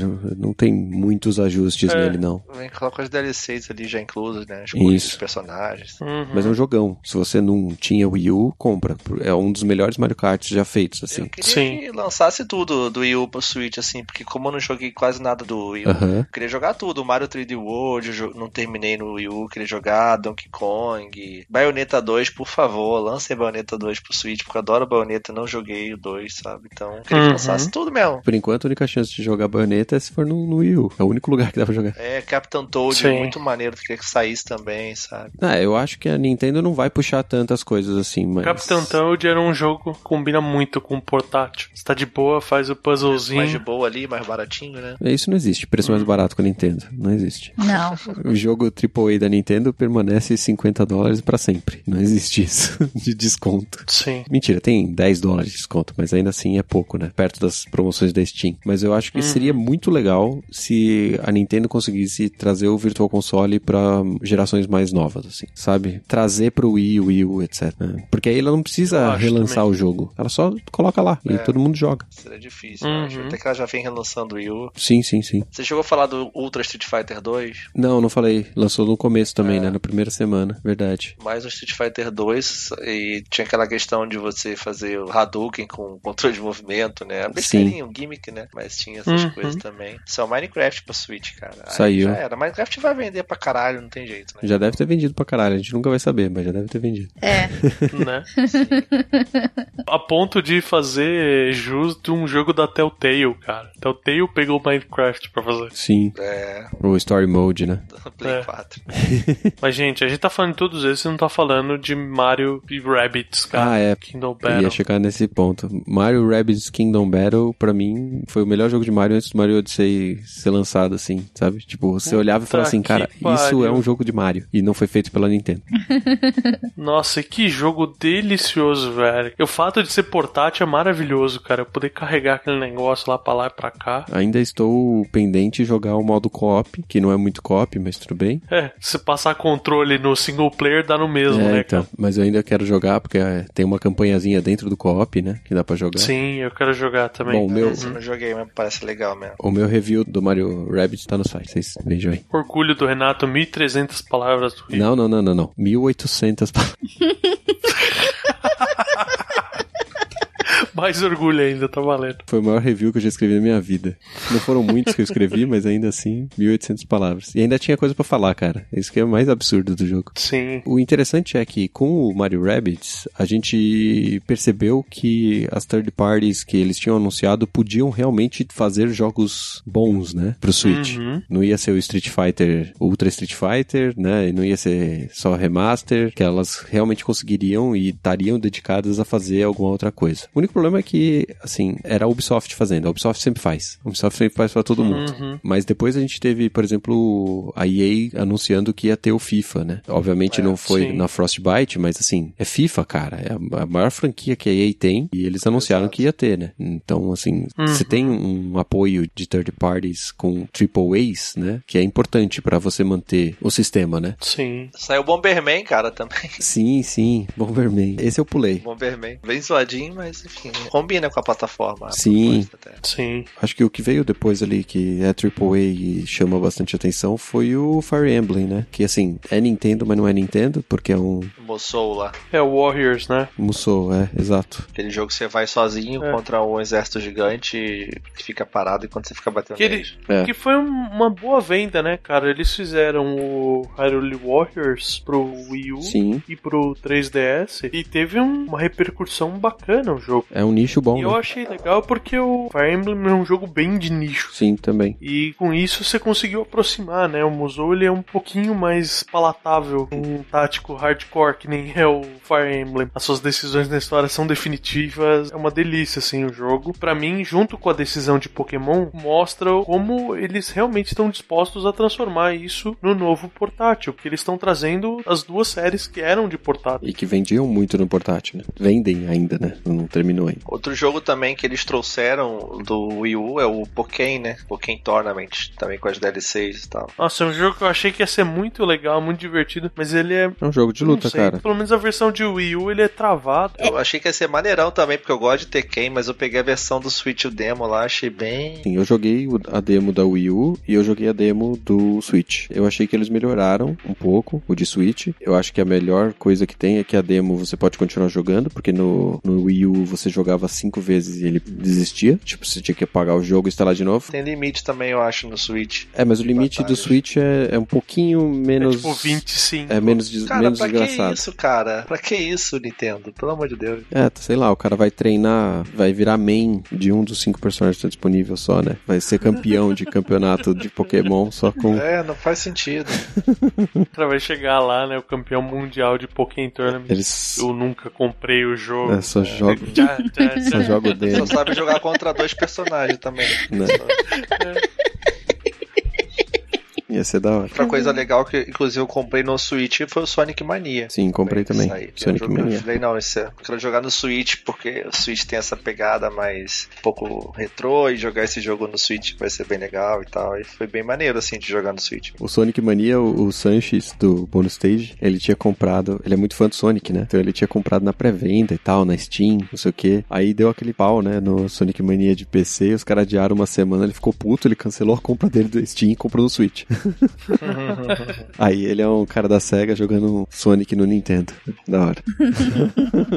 Ah, outro jogo também foi o Splatoon, né, cara? Splatoon 2. Splatoon. Tá aí outro jogo que eu quero muito. Splatoon, cara. Splatoon parece ser muito divertido, cara. E, e com online, principalmente. Exato. Esse é o problema dele pra mim. É por isso que eu não vou comprar. Mas ele tem modo offline também, se eu não tô enganado. Então, esse tem um modo offline, pelo menos. Sim, sim. É. É, vai acontecer que nem o Battlefront 2. Eu vou vibrar jogando single player, só que o foco não é esse, então o single player ele é curto Sim. e vai ficar encostado. Eu vou terminar o single player e vou encostar o jogo. Sim, exato. Por isso que eu não vou comprar. É, o foco dele é justamente pegar esse público online, de jogar multiplayer, de jogar competitivo. Então acho É. legal a Nintendo entrar um pouco nessa onda também. Sim, é, sim. eu gosto, eu jogo competitivo, né, de Pokémon, então eu termino o jogo e tô online já, entendeu? Já tô trocando, já tô batalhando com a galera, tudo. Então Splatoon pra mim é uma boa, entendeu? Sim, sim. É bem legal. Eu quero jogar mais por for fun com o pessoal, que eu conheço um monte de gente que tem Splatoon no Switch e eu quero jogar junto, entendeu? Bom, acho que aí a gente já chega no Mario, né? Que eu não lembro de outros títulos no momento. Falta Resident Evil Revelations, que chegou dia 28 agora pro, pro Switch, o port. É, É pós-Mario, pós-Mario, é né? pós-Mario. E Você tem o, o Elder Scrolls, É, teve o os Skyrim, Skyrim né, também, depois né? também. É, mas esses jogos assim são relançamentos. De qualquer forma, a gente já jogou, né, esses jogos. Sim, aham. Sim. É, eu não É, joguei. só ia mencionar ele só. O próprio Doom, né, o Doom que a gente comentou, o LA Noir, né, esses jogos assim foram relançamentos. O LA Noir ainda não chegou, né? É, mas vai sair Não. também. O Wolfenstein 2 Agora vai sair dezembro. também em janeiro ou fevereiro, que também já vai ter saído nos outros consoles, né? Tem, tipo, alguns joguinhos indies, tipo o próprio Golf Story também. É. Tem umas coisinhas bem Ah, legais, que assim. delícia, eu, tenho, eu quero tanto o Golf Story. Eu também queria. Eu assisti uma live e achei ok, não quero jogar isso não. Eu, eu preciso assistir uma live então, porque eu tô com o gostinho de Mario Golf na minha É. cabeça do Game Boy, cara. Não, po- pode ser que isso te convença de, de comprar. Me, me convenceu que eu não preciso dele por enquanto. Ah, o, o Lenoir já saiu pro Switch, já saiu. Já no- saiu. Em novembro. Eu tive a oportunidade de jogar alguns indies também, mas isso fica pro, pro próximo programa de indie que a gente fizer. Sim, sim. Uhum. É, a gente não tá citando aqui os indies porque muitos já tinham sido lançados no computador, né? Mas, por exemplo, um que ainda não saiu pra computador, não saiu pra nada, que eu joguei é o Overblade, que já tem review meu no canal. Ah, sim. Inclusive, esse saiu primeiro pro Switch mesmo. Os caras fizeram todo o jogo pro Switch e depois fizeram a adaptação pra Steam e tal. Só sobre esse lance de, de indies é legal porque esses jogos multiplataformas, principalmente os indies, é interessante porque você tem que optar por onde pegar, né? Ah, pega no Play 4, no PC, no Xbox, no Steam, no Switch. Então, no Switch você acaba pegando pela praticidade de você poder jogar em qualquer lugar, né? Pelo modo portátil. Então, ele tem sido, principalmente nesse início de console, né? Tem pouco jogo grande saindo, agora tem até bastante, né? Teve um First Party Príncipe grande da Nintendo por mês saindo, É. fora esses relançamentos. Então, acaba você pegando esses jogos de Switch, indies, jogos relançamentos, porque você quer coisa nova, console novo, você quer jogar, quer aproveitar o console. Então, os indies estão encontrando muito espaço nisso no Switch, sabe? Isso Sim. é bem legal, assim. Lembrei um, um jogo que foi de lançamento do, do Switch, que é o Sniper Clips, Hum, esse é muito interessante, legal. Eu achei inteligentíssimo esse jogo, Né? cara. Co-op honesto. E eles lançaram uma versão full agora, deluxe, com DLCs e tal. E o próprio, antes de a gente falar do Mario, também saiu o Xenoblade recentemente. Sim, Xenoblade É o 2. Xenoblade 2. né? Xenoblade Eu Chronicles. queria jogar o 2. primeiro. Uns gostando, outros não gostando tanto, mas o jogo. Eu queria jogar o primeiro, eu tenho curiosidade de jogar. É, o problema é pagar o preço cheio, velho. Isso que é foda. Eu gostaria muito de jogar indies, que é uma coisa que eu amo, no Switch. Mas, cara, o preço é muito discrepante ainda. Principalmente a gente aqui no Brasil que tem que pagar as coisas em dólar e fazer a conversão. Uhum. Porque os indies que eu joguei, né? Joguei o Overblade, joguei o Earth Atlantis, joguei o Iono, e todos eles são muito agradáveis de jogar, a parte da portabilidade. O indie é um jogo que normalmente você tá lá jogando sozinho, está de boa na sua. Então é uma pena essa questão de custo. Você vai estar se condicionando a pagar mais caro pra ter o conforto de jogar no Switch, entendeu? Numa plataforma. Você vai pagar uns 10, 15 dólares a mais. Então, você, ó, eu já sei que vou ter que me sujeitar a isso, entendeu? Então, você já tem que entrar com a cabeça já preparada. Aquele negócio, o jogo na Steam custa 5 dólares e o Switch ele vai custar 15 dólares. Fica discrepante, Sim. sabe? Eu tenho alguns jogos da Telltale que estão saindo, saiu do Minecraft e saiu do Batman. Sim. E são jogos que, esses sim, eu acho que combinam maravilhosamente bem com a proposta do Mas Switch. eles usam o touchscreen? Não sei, mas Eu eu, acho que deveriam. adoro a questão de ter as minhas histórias na mão. Tanto que eu troquei livros físicos por um Kindle. Sim. A, a questão de ter essas narrativas da Telltale no conforto,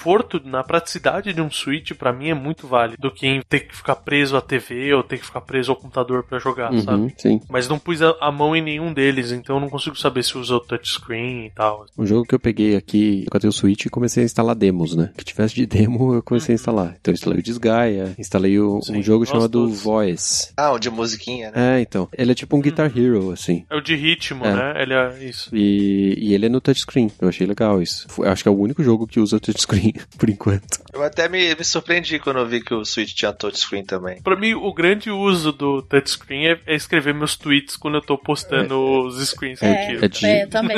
É, o meu caso é digitar o nome do cavalo. Digitar o nome do cavalo. Exato. Qu- Quantos cavalos você pega, cara, pra tipo, isso ser a marca do seu touchscreen? Não, é a única coisa que eu uso, cara. É jogar, colocar o nome do cavalo. Renato não tá jogando com o Link mais, tá jogando com o Rei do Gado agora. É. Não, Eu botei meu amiibo, apareceu a Epona, foda-se os outros cavalos, cara, não quero mais nenhum. Muito bem. Fala aí um pouquinho do Mario, vocês que jogaram, pra gente poder fechar esse cast aqui. Vocês, Matheus. Só o Matheus jogou? Eu esqueci que o Berta não tinha jogado. Cara, Mario, quando anunciaram o Mario, eu falei, ah, preciso desse console, assim, já queria jogar Zelda, então comprei também já pensando no Mario, né? Tanto que eu corri atrás e peguei logo. Depois de terminar o Zelda, eu falei, pô, beleza, agora o Mario tá aí porque é o jogo que eu quero jogar. Tanto que quando saiu o jogo, eu queria a versão física dele pra ter guardadinho, bonitinha, a caixinha. Mas, tipo, a caixinha dos jogos do Switch, ela é tão simples, ela é pequenininha não vem nada dentro, cara. Não vem manual, não vem nada. Vem só uma caixa grande com uma fitinha minúscula dentro, sabe? Essa é uma coisa que a gente não comentou, né? Que a caixinha do Switch é a caixinha, acabou. Mas assim. Ela não é tão grande, né? É. Quanto uma de, de um CD, de um DVD. É do tamanho do mas ela- PSP, acho. Mas a fitinha minúscula não tem nada, não tem nenhum conteúdo dentro, assim, sabe? Nenhum cartãozinho, voucher, código de alguma coisa. Não. É só a fitinha mesmo. Aí eu falei, ah, foda-se, vou desapegar esse negócio de mídia física, ia ter que pagar mais caro pegar, pra pegar o jogo depois ainda, sabe? Isso, Teteus, venha pro lado digital da força, velho. Cara, eu acabei de comprar um Kindle, tô indo total pra esse lado agora. Foda-se livro, foda-se tudo, então. Começando a desapegar. Você, quando faz mudança, você percebe que você acumula tanta coisa e depois fica lá. Ou você dá de graça pros outros, sabe? Ou joga fora. Mas enfim, peguei digital porque eu peguei logo no lançamento. Então comprei lá meu Mario africano, saiu acho que 48 dólares, saiu bem em conta, assim. Paguei um pouco menos de 200 reais. Então saiu bem mais barato do que pagar 300 numa física pra entregar depois. Cara, o jogo em si é muito bom. O jogo é lindo, é demais, assim. A gente até comentei com os moleques que vão receber depois aí. O Renato e o Verta vão pegar pro final do ano, né? É, o meu tá, tá comprado já. Eu comprei a ediçãozinha física com a medalhinha muito louca lá, que tem o chapeuzinho, porque diferente de vocês que vão pro digital, eu gosto de abraçar as minhas caixinhas quando eu vou dormir. O Renato dorme com as caixinhas abraçadas, velho. Eu sou muito Renato, eu adoro mídia física, cara. Eu gosto de pegar a caixinha, cheirar a caixinha, abraçar a caixinha. Lamber o cartucho. Qualquer dia desse eu vou fazer um unboxing de jogo digital, assim, sabe? Caraca, vamos, eu topo fazer um unboxing digital. O Verta até sabe o quanto eu amo coisa física, que eu cheiro até livro. O Verta sabe disso, que eu adoro cheiro Ah, de que- livro. bizarro, Nossa, eu cara. sou muito fã de física. Eu vi isso. Eu vi a Van pegar, ah, esse livro. Ela abre o livro, tipo, velho do céu.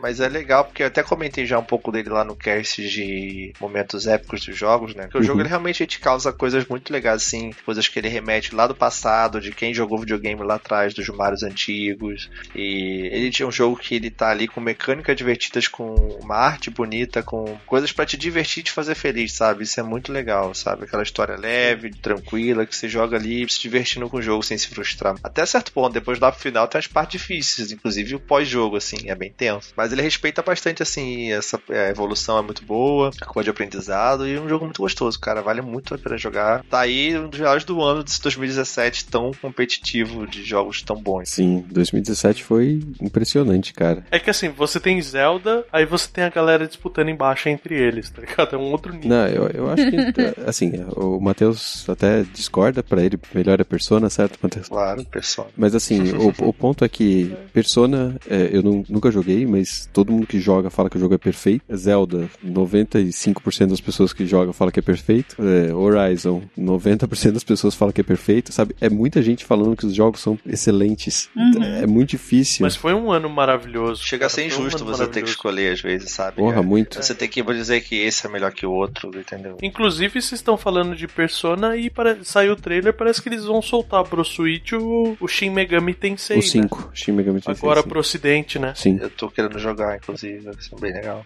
Já tem muita coisa pro futuro, inclusive, pra sair, né? Sobre o futuro Sim. do Switch, né? É, tem os clássicos que a gente quer, né? Primeiro, o hype do momento é o Metroid, né, cara? Saber Ah, mais. Metroid é 2020, gente.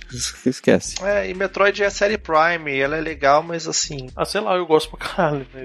é, eu só joguei o Prime 1 também, é muito bom, mas. Eu joguei o Prime 1 no Cube, cara. É horrível jogar também. FPS naquele Do controle. Cube, joguei no Cube. Então, é isso que eu ia falar. Eu joguei a trilogia no Wii e era muito agradável. Eu espero que consigam trazer mecânica agradável que tem pro Switch também. Pro futuro, talvez até relativamente próximo, acho que eles vão começar a dar indícios do. Tem, um, tem que sair um Mario Kart novo, tem que sair um Smash Bros novo. Eles têm que começar a falar sobre Pokémon também.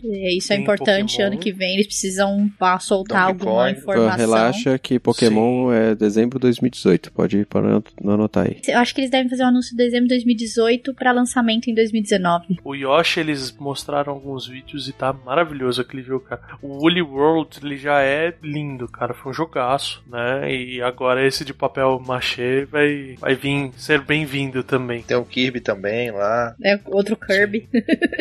Eu quero que saia o Fire Emblem pro Switch também. É, eu gostaria de jogar um Fire Emblem, porque eu nunca joguei Fire Emblem de verdade, assim. Seria legal jogar um bonitinho, mas com um apelo maior, assim, pra galera. Mas eu queria que eles parassem com essa merda. Acabou o 3DS. Então você pode fazer um jogo só, cara. Porque eles pegaram o negócio do Pokémon. Cara, os Fire Emblems que saíram pro 3DS, tudo em duplo o jogo. Ah, vá merda. E- Eu não quero ter que comprar dois jogos. E eles são remake, né? Já podiam ter matado o 3DS, trazido logo o Metroid Samus Returns pro Switch mais bonitinho. É, aí eu não precisava comprar o 3DS. né? Eu só comprei o muito mais 3DS fácil. pra isso, porra. Bom, gente, é isso aí. Esse foi nossas opiniões aí sobre o que, que a gente tá achando do Switch, como que ele tá, tá indo e tal, os joguinhos maneiros. É, se você tiver qualquer dúvida aí, coloca no comentário que a gente responde na próxima leitura de e-mails. O que, que a gente acha de algumas outras coisas que a gente não conseguiu falar por aqui. O futuro é promissor, né? A gente acha que a Nintendo acertou dessa vez de novo, igual ela acertou com o Wii, então vai vender um monte. E a gente espera que as third parties entendam isso e lancem os joguinhos delas aqui, né, cara? Exato, tragam jogos pro Switch, por favor. Quero continuar jogando esse portátil lindo, gente. Por favor, Sim. mandem mais. Todo lançamento ímpar é certo, né? O próximo console da Nintendo vai ser uma merda de novo.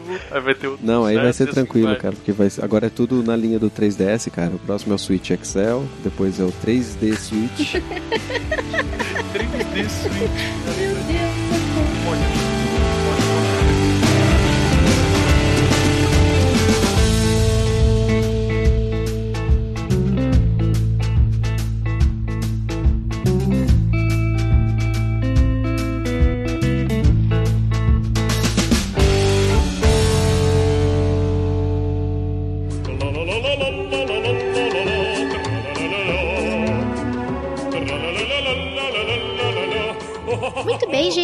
Terminamos o nosso cast sobre Nintendo Switch aqui, que é o console que veio para alegrar nossos corações aí, trouxe grandes eh, jogos. E nós vamos ver os comentários referentes ao cast passado, que foi sobre boss fights. Eu estou aqui com o Socket, nosso querido amigo Wellington Marquezin. E aí, Socket? E aí, galera, tudo bem? Como vão vocês? Espero que vocês não estejam em cima de uma torre enfrentando o God Rugal ou o Shin Akuma, como eu gosto de fazer e sofrer. E como que. Qual que foi sua experiência com o boss fight aí mais difícil que você já teve? Essa luta do final do Capcom vs SNK 2 é é complicada, porque você precisa ter uma quantia de pontos pra chegar nela. A- as, as lutas nem sempre ajudam e quando você chega nele, você não tem continue pra gastar.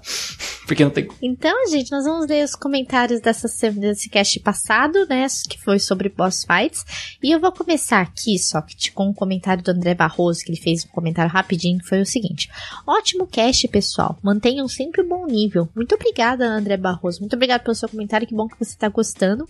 E eu vou emendar aqui, só o comentário do André foi muito curto. Eu vou emendar aqui com o comentário do Everaldo Feres. Ele disse o seguinte: Galera, sem sacanagem. Quando eu comecei a ouvir o cast, eu pensei, pô, eu falaria do Dark Soul ou Dark Dragon. Mas Shining Force é um jogo meio obscuro. Qual não foi minha surpresa quando citaram justamente o Dark Soul? Ele realmente é bem chato, mas o Dar Dark Dragon, boss que vem depois dele, é ainda pior. Pois é, como se é, pois é como se tu enfrentasse três Dark Souls ao mesmo tempo. Ele é um dragão de três cabeças com os mesmos poderes do Dark Soul. Mas ainda mais chato que os dois é a Michaela, feiticeira que tu enfrenta em três quartos do jogo. Só tem como tu atacar com os três personagens de uma vez e o ataque dela pega em quase todo o seu grupo e é muito poderoso para aquele ponto do jogo. Uma série que gostaria de citar como tendo ótimos bosses é a série Batman Arkham. Dois deles principalmente, o Espantalho em Arkham As- Asylum e o Senhor Frio em Arkham City. O primeiro porque tudo que leva a ele é foda. Primeiro teu jogo parece que travou e reiniciou sozinho. Depois ele faz você reviver momentos iniciais do jogo, mas com o Coringa no lugar do Batman. E depois porque tu se sente realmente impotente perante a grandiosidade do boss no mundo dele. Já o Senhor Frio é foda, porque apesar do Batman ter umas 30 formas diferentes de atacar inimigos nessa série, o mesmo ataque nunca funciona com o Senhor Frio duas vezes, pois ele se adapta durante a luta, e não adianta você atacá-lo de frente, tendo que surpreendê-lo, fora o fato dele ter congelado as gárgulas, o que faz com que você não possa abusar do recurso de bater e fugir para elas. Enfim, é isso, abraço. Nossa, cara, que sede um inimigo que, tipo, ele aprende o que você tá fazendo. Cara, já teve vários jogos assim, não é? Já tem, tem alguns jogos que a inteligência produz uma coisa de para de repetir o que você sempre faz. Mate de outro jeito. Sim. Ou lembre do tutorial, você tá esquecendo de alguma coisa simples pra matar o chefe. Mas você sabe, até o boss que mencionei no cast que foi o Ultra Necrosme, ele é assim, porque não adianta você chegar nele com qualquer ataque, porque ele sempre vai bater efetivo contra você. Você tem que enganar, entre aspas, a inteligência artificial do jogo. Você tem que dibrar ela para poder eh, derrotar ela, porque os três ataques, os quatro ataques que ele tem no Ultra Necrosma, todos eles atacam diretamente seus Pokémon. Se você tiver um Pokémon, é, enfim, ah, ah, ele é um dragão, vou entrar com fada, ele tem Smart Strike. Ok, é. E, e, tipo, ele tá com todos os stats aumentados, então isso ferra mais ainda a sua vida, entendeu?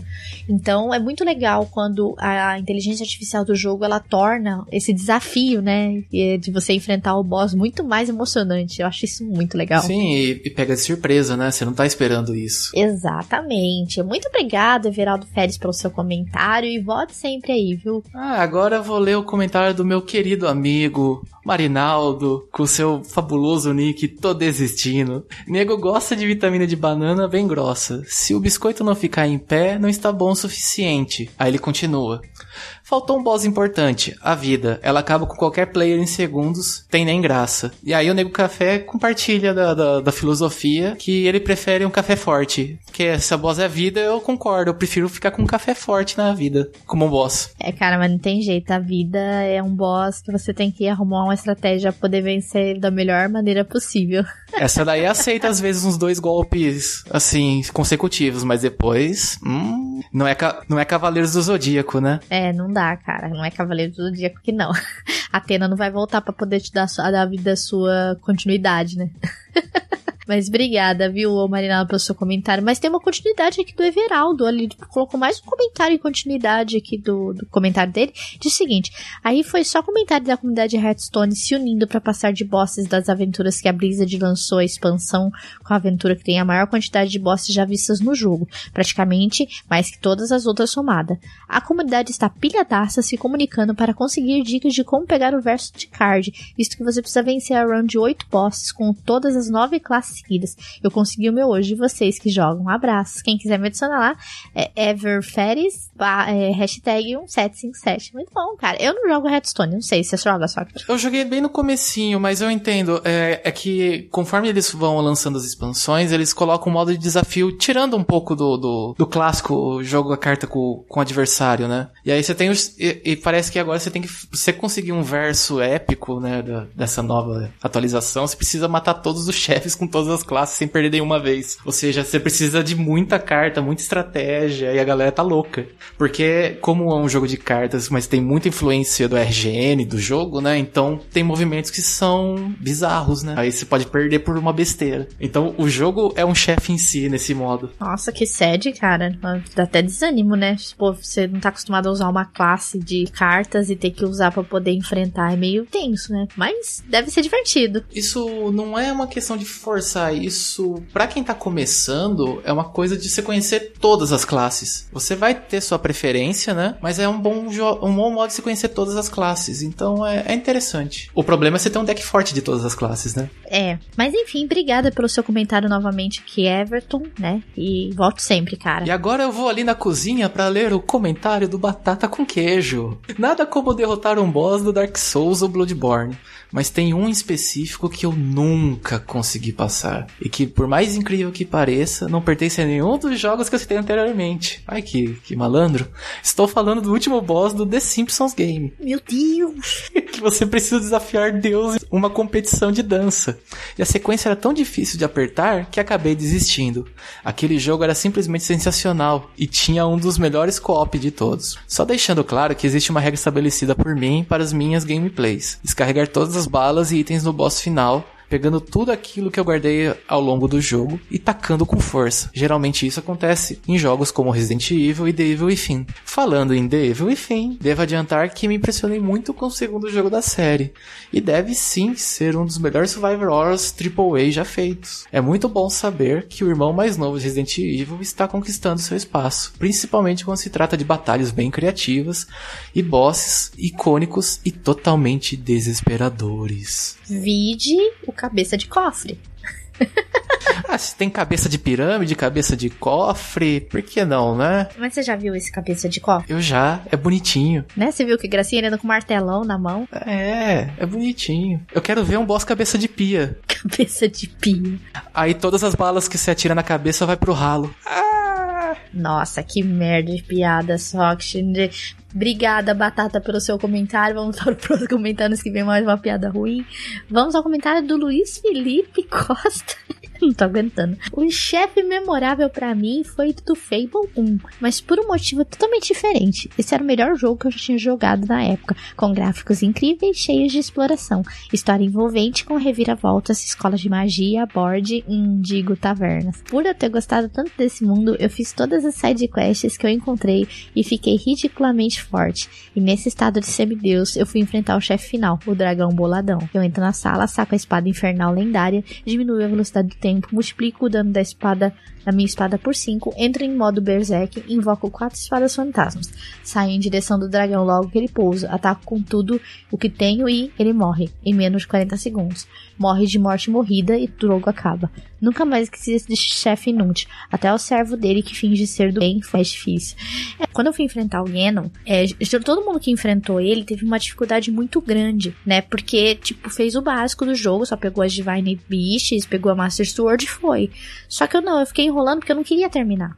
E aí, o que aconteceu? Eu fui fazendo shrine, fui aumentando HP, fui aumentando estamina, fui juntando dinheiro, fui comprando armadura, fui comprando arma, até que eu peguei o escudo lendário dos guardiões. Você tem que pegar lá no, numa cidadezinha lá em cima que tem um outro laboratório, e aí eu comprei esse escudo. Mano, esse escudo, ele reflete qualquer golpe de tiro de guardião. Aí tem uma hora no, no Zelda, lá do Ganon, que ele joga esse tiro. E esse tiro, quando você coloca essa, esse escudo pra frente, você não precisa fazer o parry para jogar o tiro de volta. Simplesmente você só coloca o escudo e o tiro reflete. E é a hora que você, tipo, o tiro volta nele, ele cai no chão e você começa a dar espadada nele. Cara, foi o boss mais fácil que eu enfrentei até hoje, de Zelda. Teve outros boss mais difíceis, mas é porque eu já estava no estado de semideus, vamos dizer assim, né? E foi muito legal eu ter enfrentado desse jeito. Falei, caramba, foi tão fácil. Para mim foi mais difícil enfrentar a segunda forma dele, que tem que usar o cavalo e você ir correndo para procurar os alvos, né? Que a, a flecha de luz vai te dar, que a, a Zelda vai te falar para tirar ali. E foi ali muito mais difícil para mim do que o Ganon em si, na primeira fase, entendeu? Porque eu já tava muito bolado. Porque a segunda fase é padrão, entendeu? A segunda fase você vai ter que obrigatoriamente usar a flecha de luz para tirar nele, né? Mas lá dentro, quando você tá enfrentando eles, você vai precisar de um pouco de skill. Porque ele vai usar a arma, ele vai pra cima de você, você tem que, você tem que dar o Flor Rush, tem que usar várias coisas lá dentro. Mas lá fora, é só você ficar dando volta e atirar flecha. Então, não teve muito desafio para mim. Foi mais, eu acho que foi mais difícil atirar as flechas lá fora com ele na forma, na última forma dele, que é a forma é, calam é, Calamity, né, dele de bem grandão, do que ele lá dentro. Mas foi tudo bem, foi divertido. Obrigada, Luiz Felipe, pelo seu comentário. Eu, eu, eu, tenho essa sensação também, velho. É tenso. então lê o comentário agora do Neo Café. E ele começa assim: Nego lembra do primeiro boss que enfrentou nos games. Foi o disco voador do jogo Fênix pro Atari. Seu é desculpa. E dos boss que mais me marcaram foram todos do Super Metroid. Um todos bem claro. Dando destaque para o bicho cheio de olhos que você empurra ele na lava. É o Crocomire. Que ele é muito chato. Inclusive porque você só consegue acertar ele definitivamente quando ele abre a boca. Entendeu? E tipo, ele fica batendo a pata no chão e vai para frente. Ele é muito tenso de matar, cara. Aí você tem que usar até uns tiros especiais até para tirar dentro da boca dele, empurrando ele em direção à lava. É bem tenso matar ele. É, ele fala também do o boss da fase aquática, não lembro o nome do lugar, eu acho que era Marinia ou coisa parecida. Ah, é, é, o, Dra é o Dragon. Deve ser esse que ele tá falando. É o Dragon, é. E o, e o último chefe que não precisa de comentários, né? Ah, Metroid é um amor. Mother Brain. Uma delícia de jogo, do começo Verdade. ao fim. Aí ele já pula para outro chefe. Ele, ele continua. Em Street Fighter 2 pro Nintendinho, o boss final, entre aspas, Viga, né? Que é o, é, é o Bison, né? Só que no japonês é Vega, né? A gente conhece essa brincadeira do, do, troca de nomes do Street Fighter, né? Foi o chefão mais difícil que já vi. Bote bicho roubado. A, e a ultimécia do Final Fantasy VIII. Levamos mais de 15 minutos para enfrentar ela usando cheats de invencibilidade. máximo limit breaker e tudo mais. E essa bruxa maluca atacava com o braço, deixando todos com PV ao mesmo tempo, que fazia café com outro Nossa, braço. que tenso, cara. Mas deve ser tenso mesmo. Mas, cara, Super Metroid tem uns boss muito massa, cara. Ele é muito legal. É muito, é muito bom. O jogo inteiro é excelente. É verdade. E super divertido, né? E ele falou de- do, do chefe, o Bison, né? O Vega no 2, mas e o Bison do, do Street Fighter 3 que dá Psycho Crusher de tela Meu inteira? Deus. Que tenso, cara. é. Isso que é roubado. Então, cara, roubado pra cacete, cara. Mas eu tenho certeza que vocês têm aí, que vocês que estão nos ouvindo aí, tem outros boss aí que gostam ou se lembram de ter passado muito nervoso, né? Mas nossos comentários sobre boss fighters acabaram aqui, infelizmente. Mas deixe seus comentários no cast sobre Switch, se você já tem esse console maravilhoso. Então deixe seus comentários aqui. Não se esqueçam de nos seguir nas nossas redes sociais, que estão todas na descrição desse cast, nosso Twitter, nosso Facebook, o nosso Instagram. Não se esqueçam de se inscrever no nosso canal de vídeo, nosso canal de lives, que tem live toda semana, vídeos também quase todos os dias. Que a Onda Verde tome conta do coração de vocês nesse mês de dezembro, que o Meia Lua completa 5 anos. Um grande beijo pra todos vocês e nos vemos no próximo cast, gente. Ai, que delícia! Que delícia, cara.